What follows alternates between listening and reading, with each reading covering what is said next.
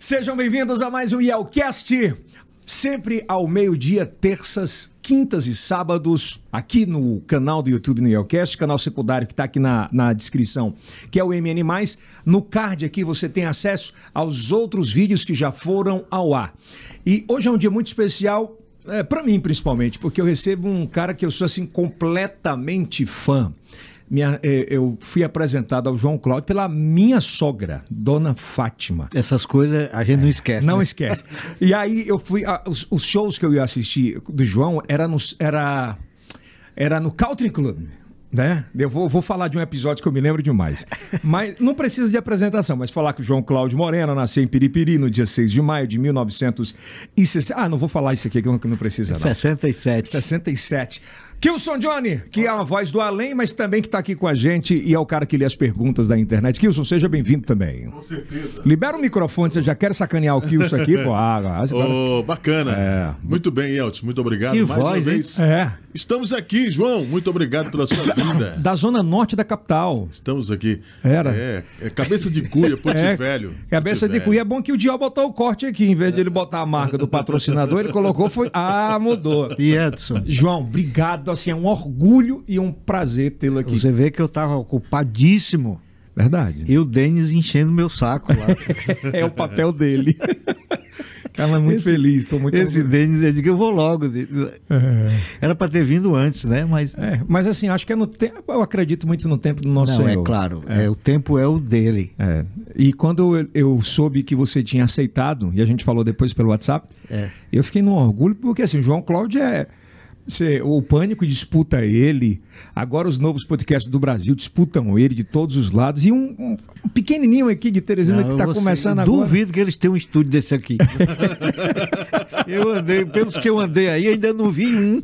É. Aí tem queijo, tem tudo. Tem, tem, Esses outros lá, eu não, nem, nem cafezinho. tem três copos d'água, uma É, casmina cara, e reabastecimento E era o imediato. cara, o cara diz, o que, que você quer comer, o que, que você quer beber? Eu digo, não, não quero nada, eu só quero água. E eu achava que ele ia tomar um vinho comigo, Não, eu tomo um vinho muito raramente, É. uma noite ou outra assim. dependente da companhia. Eu já fui alcoólatra, viu? Foi? Fui, bebi muito já. Bebi assim por uns três Freitas Neto. Mas eu, Ah, são- Então você bebia muito, É. né?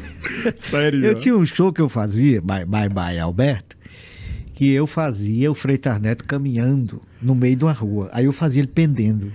Do lado. Era assim, pendendo. Aí eu digo, agora o Freitas Neto caminhando no meio do terremoto. Aí eu caminhava direitinho.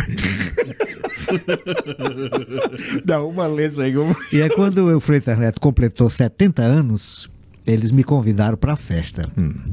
Convidado. Mas aí a filha dele me contratou. Ela não sabia que eu estava convidado para a festa. Eu quero contratar para você fazer alguma coisa em homenagem. Eu digo, eu já sou convidado.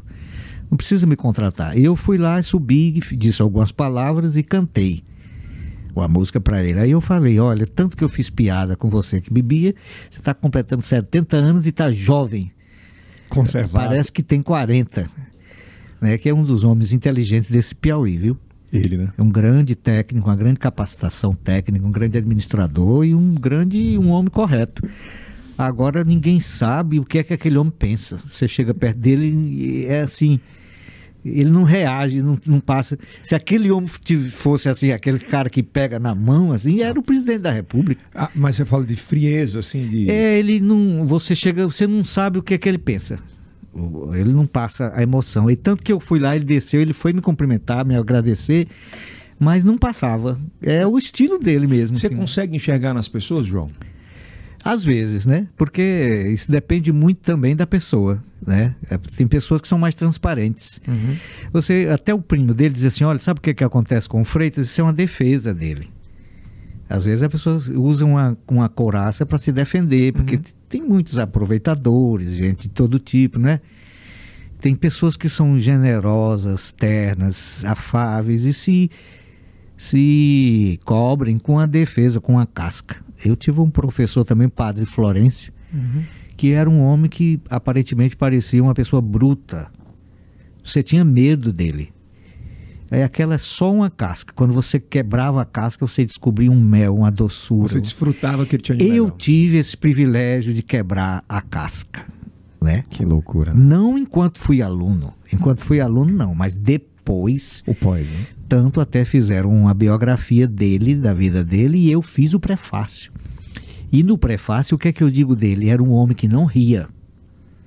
Até que um dia eu tirei 10. E ele me esperou rindo, ele tinha um sorriso lindo, eu fico até arrepiado. Qual era o nome do professor? Professor Padre Florencio Leque. Então a primeira definição era um homem que não ria, aí depois passou a ser o homem que ri quando eu tiro 10. É. E ele morreu, eu digo, olha, eu tenho que Será tirar. que tem imagens dele da internet? Deve ter. Padre Florencio Leque, um barbado italiano. Padre Procura dele. Florencio Foi um dos Leque. primeiros personagens que eu imitei, viu? E como é que ele era? Assim, Ele, a- era, ah, ele tinha barba branca, os olhos, um sorriso assim, e dizia coisas muito sérias, muito contundentes, e sempre dava aula de química descambando para moral. Começava na química. É, dizia, estamos aqui hoje, vamos estudar os ésteres. Esse acetato de metila, os ésteres são que dão cheiro às frutas. Acetato de metila é, é responsável pelo cheiro da maçã. Por causa dele, Eva desgraçou a humanidade. É. Ah, Via pra moralidade, né? É, dizer, esse- esses aqui são indicadores. Muito bom. Indicadores são substâncias que mudam de cor de acordo com a reação, como as meninas do colégio das irmãs. Chega o namorado, ficam vermelhas. Chega o, ma- o pai, ficam brancas. É, com medo, né? Emoção. Acho que é. Mostra aqui pra ver se Padre é. Florencio Leque. Mostra aqui, por favor.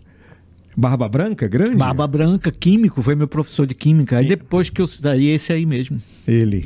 Morreu em 2000 e... Tinha essa carapuça de duro, mas Tinha, quem pôde era. desfrutar do, do Quem- mel. Quem teve o privilégio era um tesouro esse homem. Eu sempre chegava atrasado. Nunca cheguei em lugar. Por quê, né?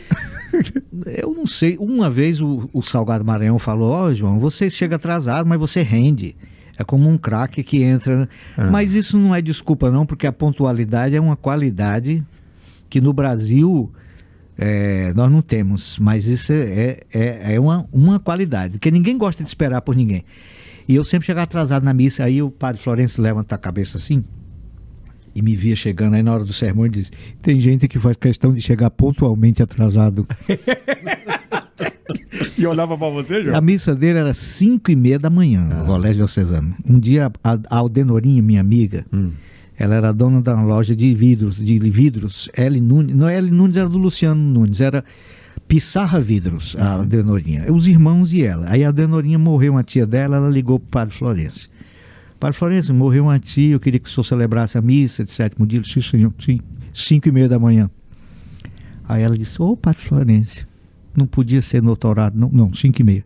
Se pois, quiser. po- Pois, padre Florencio, eu vou combinar com a mamãe e volto até hoje, nunca mais. Nunca mais voltou. Aí, eu João- morava no Parque Piauí, eu disse, eu chegava atrasado lá no Colégio Diocesano. Eu digo, hoje eu não ia à missa todo dia 5 e meia, não. Era o meu aniversário, Ah. aniversário de minha mãe, entendeu? Aí eu digo, eu vou chegar 4 horas da manhã, a capela ainda tá fechada, o colégio ainda tá fechado, o, o- o irmão Guida abria, também já morreu. Aí quando abria 5 horas, eu digo, eu vou chegar lá antes do, do irmão Guida abrir. E eu quero ver se eu não chego na hora hoje. O padre Florencio, quando chegar, eu, Eu já, vou tá lá. Eu já tô lá. Pois e Eldson, eu cheguei quatro horas, tava fechado, tava escuro. Naquele tempo não tinha assalto nem É. nada. Pois eu me distraí com a borboleta, um negócio. Quando eu entrei, ele já tava no. Eu vi uma borboleta, um negócio, um besouro, um não sei o que foi. Tu acredita que eu cheguei? Isso é uma É incapacidade que eu tenho. Isso tem que ser discutido pelos psicanalistas, Eu psiquiatras. conheço história de gente que fala assim: eu contrato o João para um show, É. mas eu não sei se ele vai fazer o show. Rapaz, aquela menina que trabalha na TV, na TV Meu A Norte. Piauielina? Não, a Núbia. A Núbia. Por sinal, Yeltsin, foi uma das pessoas melhores que eu Ela é conheci espetacular. na minha vida. Eu vou até abrir um parênteses aqui para Fica à vontade. homenagear essas pessoas. Eu fui vereador e eu fiquei com muito medo. Não era minha praia. Meu Deus, eu não entendo nada de legislação, não entendo nada. Eu tive que estudar. E aí a Lourdes Rufin lá no partido disse assim, não, nós vamos lhe entregar na sua mão uma pessoa que vai cuidar de você. Chegaram o cara Raimundo Mendes da Rocha, ele mora no Disseu. Nunca vi uma pessoa mais capaz, mais disciplinada e hum, tolerante, humano como esse cara. Esse cara, o meu mandato, ele Eu ajuda. já quero conhecer. Raimundo Mendes da Rocha. Quando cheguei na TV, da TV Meu Norte, Paulo Guimarães já tinha me convidado, almoçou comigo, me ofereceu o filé mignon da programação. Disse, olha, você vai fazer o talk show que depois a Maia fez? E ele falou, almoçou comigo. Mais raro ainda, pagou o almoço. lá no Rio Puti Hotel. Pagou o almoço. Olha, porra, vou pagar esse almoço É, aqui, porra. Porque e- tu sabe, né, porra? Ele fala e aí assim, ele né? disse: Você não quer de tudo? Aí eu falei: Paulo, eu não quero, porque para fazer um talk show diário exige muita produção. Existe você fala aqui, fala uma coisa, mas no dia a dia não é a mesma coisa. Muda, é. Aí ele ficou assim e tal. Depois o seu. O seu que foi até da. Ali da. Que vendia carros, seu Edilson. Edil, é, o pai do Serginho. Exatamente, seu Edilson Carvalho. É. Este homem é um homem fundamental na minha vida, importantíssimo, porque ele foi que fez a minha amizade com o Chico Anísio. Foi? Foi, ele trouxe o Chico Anísio para o Piauí, que ele era, é presidente da Pientu. Era, eu lembro. E o, o Chico Anísio fez um- uma exposição de marinas e quadros e fez um show em Luiz Correia. Foi ele que fez a minha amizade com o Chico Anísio. E o seu Edilson me chamou também para fazer o programa. E aí eu disse, seu Edilson, eu sou uma pessoa muito complicada. Tá aqui o, este O rapaz. Antoniel. O Antoniel é o melhor produtor de Teresina. Eu telefonei uma vez para ele, Antoniel, eu quero que você me produza. E ele ficou com medo de mim. Ele falou, gente, eu, eu não vou me meter, que, que saiu o buraco é mais embaixo. Só quem aguenta é o Rui mesmo, porque é, o jeito. Rui é maravilhoso, né, cara? Aí chegou o Urias, que era uma pessoa que ele entrou lá apanhando lixo, depois foi ser é, contínuo, depois fechou o portão, depois foi ser produtor, depois foi ser repórter, depois foi ser isso. Chegou a ser diretor e só falta comprar a televisão do Não, Paulo. agora ele tá lá no Maranhão, arrumou uma lá. É. Aí o Urias, ele ia, ele ia na Câmara, eu era vereador, eu já era amigo do Urias há muito tempo. Aham. E o Urias chegou e disse, eu quero levar para meu norte. Eu digo, Urias, eu Você tava na cidade. Era na, estava em lugar nenhum. tava na época. na- Eu não estava, não sei nem como é que eu ainda trabalhava, porque eu não tinha vitrine nenhuma. Certo. A minha vitrine era uma menina de 15 anos que resolveu fazer um blog fã do João Cláudio Moreno, Vanessa Lobão. Porque telefone eu não atendo, é, não tinha WhatsApp, meu telefone era aquele de lanterninha. E nada, e se a pessoa ligava para me contratar, eu ainda, ainda não atendia. Então como é que ia trabalhar? E ela é quem eu não deixei de trabalhar por causa dela. Aí o Urias disse, eu quero lhe levar para lá. Aí eu falei, Urias, eu sou uma pessoa dificílima. Tem dia que eu vou, tem dia que eu não vou, tem dia que tá assim, tem dia que ele, eu já sei, lhe conheço.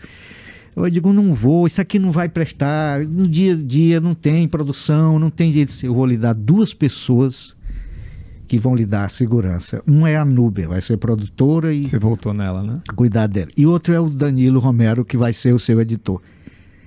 Quando eu entrei, todo mundo disse, não passa três meses. Eu entrei em 2014. 14. 15, 16, 17, 18, 19, 20, 21. Eu estou na Meio Norte há sete anos, com um programa semanal sem sair do ar, e eu nunca tive um menor problema. Maior canal do YouTube da grade. Eu devo este, essas duas pessoas, Núbia, que é- foi produtora e agora está no departamento comercial, é nossa coordenadora. e esse excelente artista da imagem, de rara sensibilidade, chamado Danilo Romero, o Nilo Grilo, que é uma, uma pessoa. Ele, ele te venera, né? E eu a ele, esses dois aí, o programa é deles. Você sabe que o Danilo é um dos caras da, do- da Meu Norte, João, que ele é unanimidade. É, é aquele, aquela, aquele ser Olha, humano unanimidade. Você vê que às vezes eu, tô- eu contesto ele. É. Eu falo, olha, você faça assim, ele, ele, ele se contrapõe a mim. Eu digo, mas Danilo, será possível que não tem uma opinião que eu dê que seja boa? Será que eu sou tão imbecil assim? aí, ele, aí ele aceita e depois ele estava certo. Estava certo, mas aí eu vou, tenho a humildade de chegar lá, Danilo, você estava certo. Então o programa está no ar, não é por mérito meu, por, por- por deles. E outra coisa, agora passou a ser uma hora. E é inédito, porque ficou muito tempo reprisando. Agora é inédito e tem que fazer um programa novo toda semana. E com uma hora. E os programas são muito bem feitos. Eu assisto, nada que eu faça eu gosto.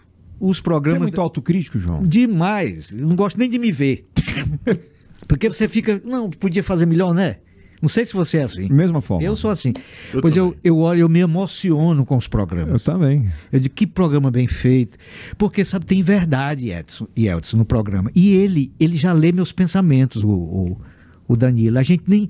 A gente só no olhar, a gente Grande já. João, tu, tu tem esse problema que eu tenho de, de às vezes. É porque eu já. Eu, sou, eu tenho 40 anos e eu, eu comecei muito cedo também em televisão, né? Eu comecei puxando cabo na Você época. começou criança, né? De Quase fralda. isso e- mesmo. Não, não foi não. Mas assim, quando eu vejo alguém que tá errando da minha equipe, eu quero ajudar, mas eu quero ajudar dando bronca, dizendo assim: não faz isso que vai dar merda. Faz isso Esse aqui. negócio de fralda, eu me lembrei do Chico Anísio. que Ele, É. diz- ele dizia assim: Eu tô com 80 anos e tô isso, tô aquilo, mas eh, da cintura para baixo eu sou um bebê, mijo na rede. faço- É bem isso mesmo. É verdade. Mas você tem essa, essa vibe de querer ajudar quem tá perto, assim, de. Eu noto que às vezes, eu- eu- às vezes que eu converso com você, você, a gente bate papo assim, você me aconselha muito também. A gente começa a bater papo ali pelo WhatsApp. Aconselho que eu digo é, entre as linhas que você fala, eu consigo tirar muito conteúdo. Por exemplo, eu não me lembro. Eu vou lhe dizer, uma vez, a primeira vez que a gente conversou pelo WhatsApp, a- a- eu recebi o João uma vez aqui em casa, tava o pai, o, o- o avô da minha esposa, e aquele dia foi um dia que ficou marcado na família inteira, e ali tudo mostrou toda a tua generosidade, ali foi um aprendizado absurdo. Absurdo. Eu não me lembro. Eu lembro que eu estive aqui. Aqui agora, foi, foi. É, você agora- sentou aí, você ficou sentei. brincando o tempo todo com o velho. E o velho? Cadê Nós o combinamos que eu voltaria para mergulhar nessa piscina. Foi, mas você nunca voltou também. João, quem é o João Cláudio quando fecha a porta do seu apartamento? Acho que muita gente tem essa Eu- vontade de todo saber. mundo me faz essa pergunta e eu digo a mesma resposta. É o mesmo? Não. Todo mundo me pergunta assim, e geralmente quando me entrevista, quem é? Aí eu já respondi isso várias vezes, Aham. mas vou responder a mesma, porque repetir as coisas é um excelente exercício de retórica. Tanto que o Monsanto descobriu isso. O Monsanto repete, repete, repete. E sabe quem repetia muito? Napoleão, o, o, impera- o- o imperador francês, né? Ele era, ele se tornou um imperador. Então, me pergunta, quem é você e tal? Eu digo, olha, gente, nós somos, todos nós, Yeltsin, ele, o Antoniel. Toniel, o nome dessa voz linda. Kilson. Kilson. Muito boa voz, melhor do que o Emílio do Pânico. Olha. E, Obrigado. E olha que uma voz dessa faz um miséria, né? Faz. No telesex. Ma- Viu? Mas eu, eu- eu perguntei, não é que, que seja até repetitivo, Não. mas a, mas a vontade mesmo assim é, é de saber, porque eu acho o cara tão genial, tão genial, que eu tenho a curiosidade de saber. O definitivo. repetitivo não é a pergunta, é a resposta, que eu sempre respondo a mesma coisa. Você vai entender. Qualquer um de nós somos três pessoas. Tem a pessoa que o- acham que nós somos, tem a pessoa que nós achamos que somos e temos a, a pessoa que nós somos, que não é nenhuma coisa nem outra. Saber quem é, quem você é, é quem somos, o autoconhecimento é o grande desafio da vida. Então, eu, eu não sei ainda. Eu, eu vou mudar a pergunta então. o João Cláudio que saiu de Piripiri, que chegou aqui, o que é que a pandemia mudou para o João Cláudio que é hoje? Só o medo de pegar a, a Covid, porque até em quarentena eu já vivia mesmo. eu, já tá- eu- eu só saio de casa para trabalhar ou ir à missa. Ou... Eu vivo dentro de casa, né? Você gosta de casa? Minha casa é gostosa, eu tenho muito livro, tenho muito DVD. Eu, eu, eu saio de casa para ouvir uma música que eu não gosto. Entendi. É, entendeu? É, para ouvir o que você não gosta de ouvir. me expor à violência, que não tinha e hoje tem. Uhum. Então eu procuro me ficar em casa. João, tu acha que a humanidade melhorou com essa pandemia? Não, a, a humanidade vai melhorar, mas ainda vem muita coisa ainda por aí. Essa, essa pandemia é a ponta do iceberg. Sério? É, nós vamos passar por muitas tragédias ainda. As tragédias não precisa ser nenhum profeta para prever, né? São consequências de egoísmo.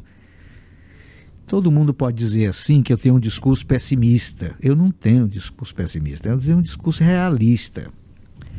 No mundo sempre houve opressão, fome, guerra, pandemias, opressão, injustiça, tudo isso havia, sempre, desde o começo. Mas o planeta não corria risco. É. Hoje corre. Você vê o buraco da camada de ozônio aumentando, o aquecimento global é uma coisa catastrófica. E os, quando tem as conferências internacionais de governos, o que é que acontece? Os, os líderes mundiais se reúnem, dizem uma coisa e fazem outra. Há um abismo enorme entre o discurso e a prática. E cada vez o planeta se acabando. É verdade. Ele não ele, o planeta não consegue se renovar, ele se esgota numa população de 7 bilhões de pessoas, a maioria consumindo quase. nós tivemos um período aqui no Brasil que nós estávamos consumindo quase do nível dos americanos. Que loucura, né? Que os americanos consomem, eles compram 10 televisão, botam 10 no jardim, 20 no lixo e compram mais 30. É verdade, é dentro, canta no lixo lá. No lá, lixo. é, lá você tem TV. Você, você sabe tudo. como é nos Estados Unidos quando tem a- o dia de ação de graça? Você pensa que é para ir para a igreja rezar, é para ir para os shops comprar coisa. É, verdade. Então, e o Brasil estava nisso aí. Era inclusão social sem educação. O que é inclusão social sem educação? Todo mundo tem uma moto, mas sai oito pessoas em cima de uma moto e sem capacete. O que, que adianta, João? Passou um- uma moto com oito pessoas em cima, era o homem, a mulher, a filho, o filho, o cunhado, o genro e a empregada em cima da moto, sem capacete. O guarda parou, até meu sobrinho guarda, disse, olha, use capacete e camisinha também. É, porque foi em cima da moto. José acredita que, por exemplo, eu acho um dos maiores gênios é o Chico Anísio. Eu acho que ele era um cara visionário completamente diferente de muita gente fora da caixa. Alguma coisa que ele falou lá atrás te remeteu que a gente está vivendo, por exemplo, houve na pandemia? Demais, o Chico, é, a- a- o que o Chico tinha, a sensibilidade que ele tinha, é, a vivência. Era fora da caixa total, né? Ele, ele via esse menino aqui, o- Antoniel. ele já dizia o que é que o Antoniel era. Era mesmo. Era uma coisa impressionante, porque uma coisa é a experiência, outra coisa é a vivência. O Chico escrevia 30 roteiros de filmes americanos e dava para produtores americanos, olha como eu fico arrepiado. E dava para produtores americanos, os caras diziam: Você viveu nos Estados Unidos a vida toda. Ele não tinha vivido. Ele, ele era daquele cara que amanhecia com a, com a ideia e já ia. Ele tinha uma vivência, ele, ele olhava, ele sabia tudo, ele sabia tudo, tudo, tudo, tudo. Tem as coisas que ele olhava para mim, ele dizia. Por exemplo, o Bruno Mazeu, filho dele, o Bruno fez tudo para que eu fosse o grande humorista do Brasil. Estivesse no topo. O Bruno pr- propôs um show, eu corria para cá, Piauí. O Bruno ficava puto. E o Bruno até uma vez mandou uma carta para mim, que essa carta doeu muito e dói até hoje. Sabe por que é que doeu? Ah, Porque é verdade. E a verdade dói. Ele botou João Cláudio. Você é um artista talentosíssimo. Era para. mais por causa das suas esquisitices e da falta de profissionalismo, você é capaz de nunca chegar ao topo. Aliás, nem sei se é o topo que você almeja.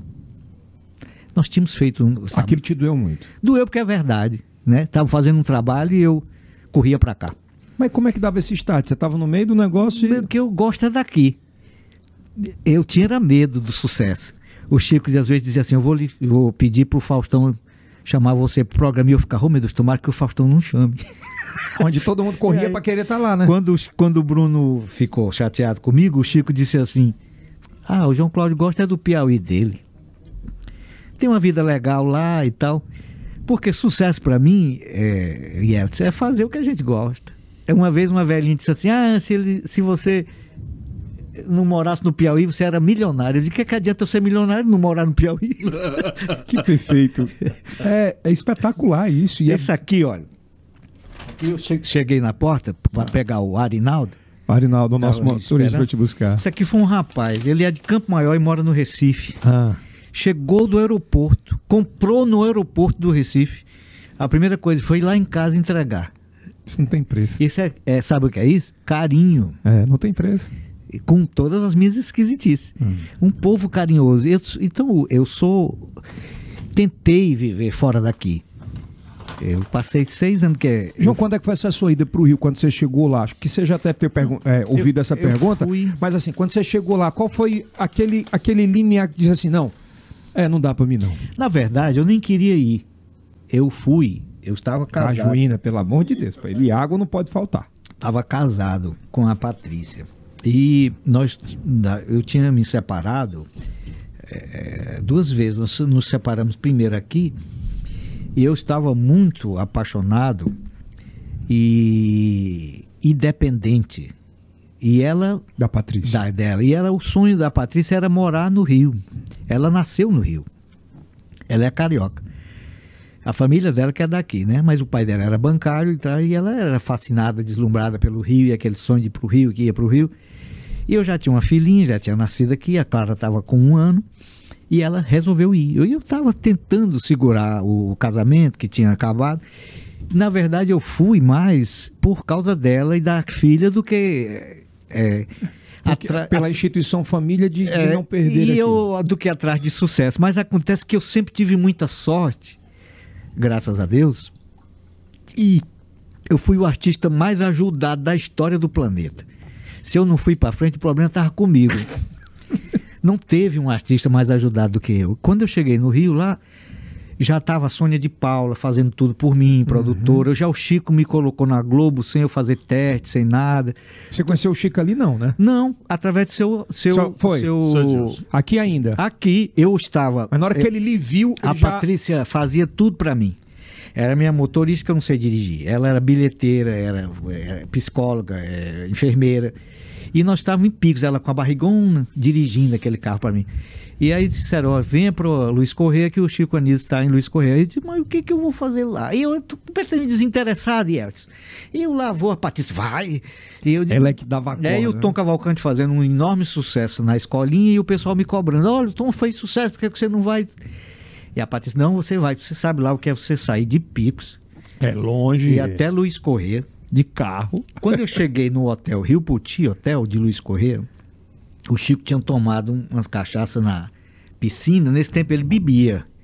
Porque depois que ele quebrou a mandíbula, lá na casa dele em Itaipava, que é uma casa que a gente ia muito lá, inclusive nós fizemos, escrevemos um show, eu, o Bruno e o Paulo Duarte, lá nessa casa, em Itaipava. Ele, ele caiu nesse dia por conta da bebida, não? Não, ele tropeçou, certamente pode ter... É, é, podia em- estar um pouco. É, mas ele, ele bebia, ele gostava muito de cachaça, que o Chico é muito nordestino. É. Sempre que. Aí depois ele não bebeu mais, Chico Desse não bebia. dia? Depois desse dia não bebeu mais, não. Ele, ele, ele quebrou a Eu mandíbula. lembro desse episódio. Inclusive, ele ficou. Ele fez uma cirurgia e lesou um, um nervo. Porque essa, essa nossa face aqui é como se fosse um- uma mão. Ela é cheia de é tendões. né? cheia de ramificações. Tem um, um nervo chamado trigêmeo, que é uma coisa terrível se você lesa isso. E ele lesou. Lesou na cirurgia, cortaram e ele ficou com isso aqui, o lábio caído. Foi o que nos prejudicou, que nós tínhamos vários quadros no ar e tiramos do ar. E a Globo não aceitou que eu fizesse sozinho. Mas a história é que eu estava indo de picos, né? Aham. Aí fomos, quando chegamos lá, o Chico tinha dormido, porque ele tinha bebido a tarde toda na piscina, e ia fazer um show de noite. Foi o homem mais profissional que eu vi na minha vida, foi Chico Anísio. Ele primeiro que chega, era profissionalíssimo. Nunca vi alguém A daquele. bebida não atrapalhava. Não, ele descansou e foi pro show. E o show era naquele teatro, lá nas ruínas do Porto das Barcas. Porto das Sei, Barcas. sei, sei. Tem as ruínas feitas com aquelas pedras juntadas com óleo de baleia, que eram os grandes armazéns exportadores de charque do Simplição Dias da Silva, o dono da Casa Grande da Parnaíba. Então, ele ia se apresentar naquele teatro da, da Associação Comercial, não tem lá? Da Federação da Tem. Indústria. Sim. Porque você entra ali no Porto das Barcas, lá no final pega a É. direita. Naquelas ruínas que tem aquelas colunas, Uhum. que você conhece bem, o Chico estava esperando lá para entrar. Certo. E aí o pessoal disse: Olha, entra que o Chico. Todo mundo já tinha falado de mim para ele, né? E a Patrícia grávida disse: Entra que o Chico quer, Quer te ver. quer falar contigo. Mas, Yeltsin, eu estava tão encabulado, tão nervoso, com tanto medo. Eu, meu Deus, o que é que eu vou falar diante de um homem desse, de um artista desse? Consagrado nacionalmente. É, aí né? eu disse: O que é que eu faço? O que é que eu vou. Quando eu entrei, sabe o que é que ele fez, Ah. Chico? Abriu os braços. João Cláudio. Aí, Te emociona, não é isso? demais.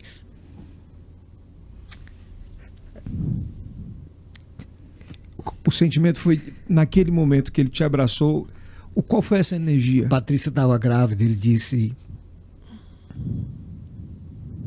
Botou a mão na barriga dela. Perguntou: É homem ou mulher? Patrícia falou: É mulher. Aí ele disse: Mais uma mulher para os meus filhos. Que ele já tinha tido seis filhos, homens. Homens. E não tinha tido nenhuma mulher, que depois ele teve a vitória. Tem até um texto lindo que ele faz.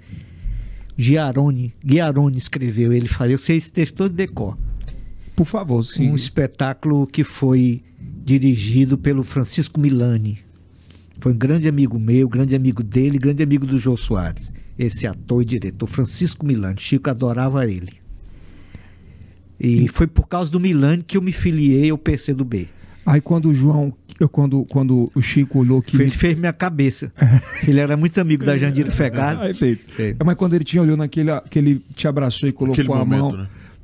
eu, eu ficaria, não sei, Ele assim, a per- gente tem os, os nossos Ele, os ele- ídolos, ele né? perguntou assim, de cara logo, ele me abraçou, João Cláudio. Eu tava com medo de entrar lá. Você se Aí- desarma, não é que ia desarmar, Não, mas eu, relaxou. É. eu encabulado. encabulado. Até- eu convivi com o Chico até o final dele, doente já. Eu nunca fiquei. Eu ficava encabulado. Pra mim era um deus. Pois é. Aí ele, ele falou assim: Você tem. O governo paga uma passagem todo mês para você ir ao Rio? Aí eu falei: Não, o governo não paga, não. Mas eu tenho uma empresa que paga, porque eu já tinha uma grande amizade com o senhor João Claudino. Tudo que eu pedi ao João Claudino, o João Claudino me dava. Quero Paraíba, né? É, então eu já tinha aquela confiança que não precisava nem eu. É. Eu falei: Não, mas eu tenho uma empresa que paga. Que resolve. Todo mês eu vou ao Rio. Ele disse, pois é, você vai fazer. Já foi dizendo assim. Tem um negócio do P que você faz. Piauí, pequeno, pacato, pobre, peste passar por perto, piauiense padece. Preguiçoso, peidando podre, pano passado, peixeiro, pe- peneira polida, peixeira pontuda. Aí eu disse, mas Chico, isso aí eu copiei de um monólogo seu que você fez com o C. Que é ele do faz- Ceará. Cearense, não sei o que ele falou. O que, que ele falou pra mim? Nada é novo. Tudo é copiado. Que aula. Nada é novo, não se preocupe com isso. Aí, ele, aí eu sabia que o Chico tinha começado a carreira imitando Luiz Gonzaga. A voz do Pantaleão é do Luiz Gonzaga. É mentira, até. É, ele imitava, porque o Chico conheceu o Luiz Gonzaga na Rádio Nacional. E aí eu sabia, eu disse, eu imito o Luiz Gonzaga. Aí ele disse, não, isso é o de menos. Eu quero, eu quero uma fita sua, já trouxe. que não vou. E foi a Patrícia que insistiu para eu levar. Você não queria levar. Não, eu lá sabia, eu digo, já onde que Chico Anísio vai falar comigo e tal. Aí ele já. Se Deus, né? Aí ele fez o show e eu fiquei com a Patrícia do lado. Aí ele tirou no final do show. Era esse que ele fala da filha. Ele dizia: eu, o show tem começo, meio e fim. Eu faço os, os monólogos, a Sininha dirige, que era a Sininha de Paula, sobrinha dele, filha da Lupe Giglio. Que a Lupe foi uma grande amiga minha também, que era irmã do Chico. O Galo faz a luz, o Newton, o Newman faz o som, o Tim Rescala faz a trilha sonora e eu tenho que ter um fim. Tem começo, meio e fim, e eu não sei nem qual seria o fim desse show. Aliás, eu nem precisaria me preocupar com isso, porque esse show com um banquinho e, e um- uma luz foi eu que inventei. Esse aqui tem até número, esse aqui é o 7.335. Show. É, e aí ele começava a contar e falar da. Mas aí ele tirava a gravata Hum. e jogava a gravata pro público. E aí ele jogou para mim. Direcionalmente. É. Mas eu não peguei. Eu tô encabulado que eu poderia ter pego. Sabe o que é? Muitas vezes na vida aconteceu isso. Veio pra minha bola e eu. Por medo, por timidez, porque todo mundo me vê muito extrovertido, mas eu sou um tímido. Eu sou, eu tenho muito medo de famosos e de pobres. Porque quê, são João? duas é, coisas muito suscetíveis, pobres e Famosos. famosos. São Vicente de Paulo fazia caridade, ele dizia muito cuidado com os pobres. Pobres são pessoas muito suscetíveis, você tem que ajudá-los sem humilhá-los. E quando o pobre é ríspido, bruto, cospe, xinga, mais você tem que amá-los. Eles são seus senhores. São Vicente de Paulo dizia isso. Que lindo, né? E aí, famosos também eu tenho medo, porque já conheci famosos, fiquei íntimos, cocó e trança com eles. Aí vou falar, ei, tudo bem, eles não me conhecem. Aí eu tenho Como medo. assim, João? Já aconteceu várias vezes. Você lembra de algum do Lembro, eu me lembro do Giovanni, que joga vôlei, o Tandy, O que Tandy. foi casado com a Alessandra Souto. Lissandra, Lissandra Souto. Eles foram ver meu espetáculo duas vezes no Teatro da Lagoa e eu fiz foto e tudo. Me encontrei um dia com ele em Fortaleza, no Tudo em Cima, lá no morro de Santa Teresa. Ele não te conheceu? Aí eu voltei, volta que tá o meu grande amigo ali, o Tandy. Ela é grandão, ele. Aham. Eu tenho até a foto com ele lá em casa. Aí quando chegou. Aí, Tandy! Parecia que estava vendo, era um rato podre assim. Aí, eu fiquei com vergonha, né? Tem- eu, eu conheço gente assim, muito famosa, que paga o maior pau pra você, que é um, por exemplo, o Carioca é uma das maiores referências hoje de. O, o, o Carlos Machado, que é galã, Aham. dentista e da aeronáutica e, e fez muitas novelas, mora hoje nos Estados Unidos, bonitão, altão. Ele trabalhou comigo no Chico Total. E Foi a gente, não, digamos que não, não vou dizer que seríamos amigos, mas fomos colegas, contracenamos, né? Aí ele, eu estava no Rio Puti quando ele passou, né? Aí eu fiquei todo encabulado de falar. Aí ele disse: João Cláudio, já falou comigo. Olha, o Chico jogou a, a gravata e eu não Pegou. peguei. Aí depois teve um jantar na casa do governador do Piauí, na praia, casa de praia. Sabe quem era o governador do Piauí na época? Era o Monsanta? Não, Quem era? Guilherme Melo. Guilherme Melo, que faleceu agora, É, né? que era também um. Depois se tornou. Nessa época já era conhecido, mas ficou, se tornou um grande amigo meu. É uma pessoa pura, um coraçãozão. E era muito. Sabe como é que eu defini o Guilherme quando ele morreu? Uma criança de uma certa idade.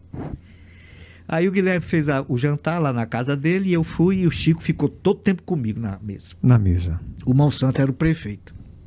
Aí o Monsanto chegou, rapaz, isso aí eu dou valor é esse comigo. Esse aqui que é bom, volta aqui, o outro. Eita, chapô. Aí o Chico chegou perto de mim e falou assim: aquela gravata eu joguei foi pra você. Você não pegou. Mais encabulado eu ficava. Quanto mais ele demonstrava esse respeito. Uma vez, né? aí, o Chico morava num edifício, Praia Guinle, em São Conrado. Eram três torres, um condomínio fechado. Ali morava o presidente Figueiredo, morava Gilberto Gil, morava a Simone, só que depois a Simone se mudou para um prédio atrás, um prédio branco em São Conrado. Morava José, José Colagrossi, que foi o grande ideólogo do Brizola, quando o Brizola voltou do exílio. Tudo isso eu, eu conversei com o Colagrossi ali e tal. O Figueiredo caminhava com segurança. Um dia o Figueiredo disse: Eu dispensei os segurança, eles comem muito. Aí um dia eu liguei para a casa do Bruno, lá tinha um telefone fixo. Liguei para o Bruno, Bruno Mazeu. Aham. No quarto do Bruno tinha um telefone lá. Eu liguei, o Chico atendeu. Alô? Eu falei: Quem é Chico? Eu já ficava mudo assim. Com medo, né? Chico era uma pessoa simples. Ia para feira de São Cristóvão, ia pro ao Maracanã assistir jogo do Vasco com o Bruno na Ele era vascaíno, né? é, ele, vasca- ele ficava na, na, na arquibancada. João, uma curiosidade que eu tenho, eu acho que muita, muita gente deve ter, por exemplo, ele, ele conseguiu quebrar, o, o Chico Anísio conseguiu quebrar barreiras absurdas de entrar numa emissora carioca, né, de é um público muito fechado, tanto de artistas quanto quem assistia, só que dominavam o Brasil e ainda boa parte domina. Como é que era a reação de quando ele pescava talentos, né? Gente, por exemplo, da, do talento, da, da geniosidade de João Cláudio levava para lá. Era o mesmo tratamento? Você notava alguma coisa diferente? Não, pelo contrário. O Chico foi para. O que mais me encantava nele é que eu- a pessoa mais nordestina que eu conheci foi o Luiz Gonzaga. Certo. Maior. É o Nordeste. Ah, Chico. É, aí sou eu e ele. É. Sabe quantos anos eu tinha aí? Nesse pé- 25? 30. 30. Ia fazer 30 anos. Ia Nem 29. parece, né? 29 anos. Ele tá doente, o João Mocó. É o João Mocó. É, e esse é o personagem que eu mais adorava. Um dia minha mãe estava lá na cozinha e estava me perguntando assim: o João Mocó é baseado em quem? Eu disse: ah, foi no Zé Pinto, numa Você que criou, né, João? É. Eles criaram, foi o Chico e o Arnaud Rodrigues, né? Uhum. Mas eu, eu dei a minha cara, né? Ao, ao João Mocó. E, aí eu disse, ah, eu me baseei no Zé Pinto, num assessor do Heráclito, não sei mais em quem, não sei mais em quem, não sei mais em quem. Minha mãe, esse monte de gente para fazer aquele tantinho. Pedacinho? Eles pagavam bem, João? Aquele pedacinho, não, pagava não. Aquele pedacinho aí eu falei assim, por isso que eu não gosto de falar nada para leigo. Aí minha mãe ficou calada, aí meia hora depois ela, leigo sou eu, né? É verdade. Eles não pagavam bem, não. O meu, no meu caso, é que eu. Questão de tratamento e pagamento. Era... É, o elenco era muito grande. O Chico trabalhava com elenco nesse tempo de Chico Total, dançarinos, Tinham coreógrafos. quantos? Rapaz, eu não me lembro, não, mas era muita gente. Muita gente. Então não dava para pagar bem. Mas também não era mal. Era uma época diferente. Né? Hoje o Dr. Roberto era vivo e era o patrão melhor do mundo. E Você conheceu ele, chegou? Só de longe. De longe. Eu tinha o oitavo andar da TV Globo, na rua Jardim Botânico. Conheci Mário Lúcio Vaz, Maurício Sherman, Walter Lacê. Evaldo, Sherman é um. É, um, Evaldo é uma Lem- lenda, né? Evaldo Lemos, que era pai da Mônica Lemos, foi diretor de elenco. Eu conheci esse pessoal tudo. Agora é o seguinte: eu vi um dia o Dr. Roberto passando assim. Ele já com mais de 90 anos e foi o maior patrão. Todo mundo que trabalhou na TV Globo sabe, pode lhe dizer isso. Era um homem generoso como patrão. E outra coisa, o que me encanta nos homens de poder é quando eles têm o poder e não usam aquele poder para o mal. O que eh, Padre Cícero, por exemplo, era um homem poderosíssimo que usou seu poder para pacificar, unir coronéis, abastecer celeiros do Nordeste numa região seca. João Claudino, um homem que tinha um grande poder e fez promover os empregados, essas coisas. E o doutor Roberto também podia tocar fogo no país se quisesse. Do ponto de vista ético, ele era muito melhor do que Assis Chateaubriand, por exemplo, que era diretor dos Diários Associados e da TV Tupi. Então eu eu acho as histórias que eu sei do Roberto Marinho como patrão era de um patrão muito bom. Se ele tinha as ideias dele, liberais, ideias, né? os interesses econômicos da empresa, tudo, é, todo mundo tem. João, te dói ver o mundo como ele está hoje, o Brasil em especial. Sim, nós estamos enfrentando um período muito difícil. Mas eu chamo a atenção para o seguinte: quando você vai pegar a sua casa e vai fazer eh, uma faxina, você vai na dispensa, você tem que tirar tudo do lugar. Quando chega alguém lá, pensa que está tendo um tsunami. É. Mas na verdade você está desarrumando para arrumar. Então no século IV, no começo da- do cristianismo, século IV depois de Cristo, na época de Santo Agostinho, decadência total do Império Romano, decaiu, foi a ruína por uma questão de degradação moral, mais ou menos como nós estamos hoje. Hoje nós estamos vivendo um quadro hegemônico na geopolítica, onde os Estados Unidos está prestes a perder o seu poder de protagonismo para a China. A China. Verdade. Entendeu? Então isso é uma engrenagem que muda tudo. Tem consequências por causa da economia globalizada, tem consequências imediatas lá na zona rural da, do Piripiri. Nós vivemos num mundo hoje engrenado como uma como disse mesmo o filósofo Marshall McLuhan, uma galáxia de Gutenberg. Então, tudo hoje tem consequência. Mas isso não é nenhuma novidade, porque antes disso nós já vivíamos no universo que é engrenado. Nada no universo está fora do lugar. Tudo tem uma ordem. Então você. O que lhe acontece tem consequências em mim, porque nós fazemos parte, Parte de, um, dessa engrenagem. de um todo. Mas isso eu nunca. Eu, ah, eu ouvi um. Eu gosto de ouvir podcasts assim e ler sobre isso também. E sempre o Brasil foi, ele sempre foi polarizado, né? Desde a nova, da velha política, ele sempre teve essa polarização. João, isso tem prejudicado eh, de forma muito, preju eh, muito prejudicial realmente. Por conta hoje dessa era de internet, a disseminação mais rápida de informação, eu sou um apaixonado por rádio, eu ficava pegando aquele rádio, ficando ouvindo né, os programas de rádio, tentando buscar uma informação diferente. Hoje a informação ela chega e você não consegue muitas vezes checar o isso. prejuízo é porque não há tempo para pensar. Então nós estamos cada vez mais pensando menos. Eu lhe faço uma pergunta, você responde e eu não ouço o que você respondeu. Então ouvir se torna hoje uma das principais qualidades humanas, saber ouvir. Quase ninguém mais sabe ouvir. Estamos mergulhados numa civilização do barulho e todo mundo falando ao mesmo tempo. Então, as reações, o ímpeto da ânsia, da volúpia de responder no WhatsApp, às vezes precipitam uma verdadeira política de Estado. Quando essas coisas eram mais lentas, eram digeridas, a pessoa pensa. Por exemplo, Paulo França levou uma pizza do Paulo Altran. Por quê? Porque escreveu um artigo acabando com a Tônia Carreiro. Hum. E ele. O Rubem Braga disse ah, sobre isso, o Rubem Braga cronista, a frase mais inteligente sobre esse episódio. Disse, se eu fosse o editor, tinha pego, tinha pego o artigo, Pega a manchete. tinha guardado na gaveta e no outro dia perguntava: você ainda quer publicar isso? Porque no outro dia já é outro estado de espírito.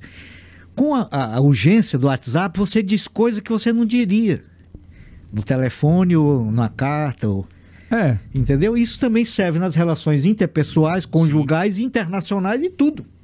Mas isso tem prejudicado muito mais forte hoje, é, como você falou, ninguém tem mais tempo de ouvir. O WhatsApp lançou agora o negócio do acelerado, né? Olha, se eu. Acelerar a voz, Você o pode áudio, botar né? duas vezes, né? Pra, pra-? Olha, eu. O, o ano novo começou há pouco. Há pouco mesmo. Já está terminando. É verdade. Ah. Parece que tá. Tu entendeu? Então você, você não tem tempo nem de contemplar as coisas. E você pensar. gosta, né, João? Disso? Eu gosto, eu tenho o meu tempo, eu sou. É o seu tempo, né? é, o meu tempo. João, essa, essa era de internet ela trouxe uma coisa muito forte eu- é, e eu acho muito bacana a gente falar sobre isso.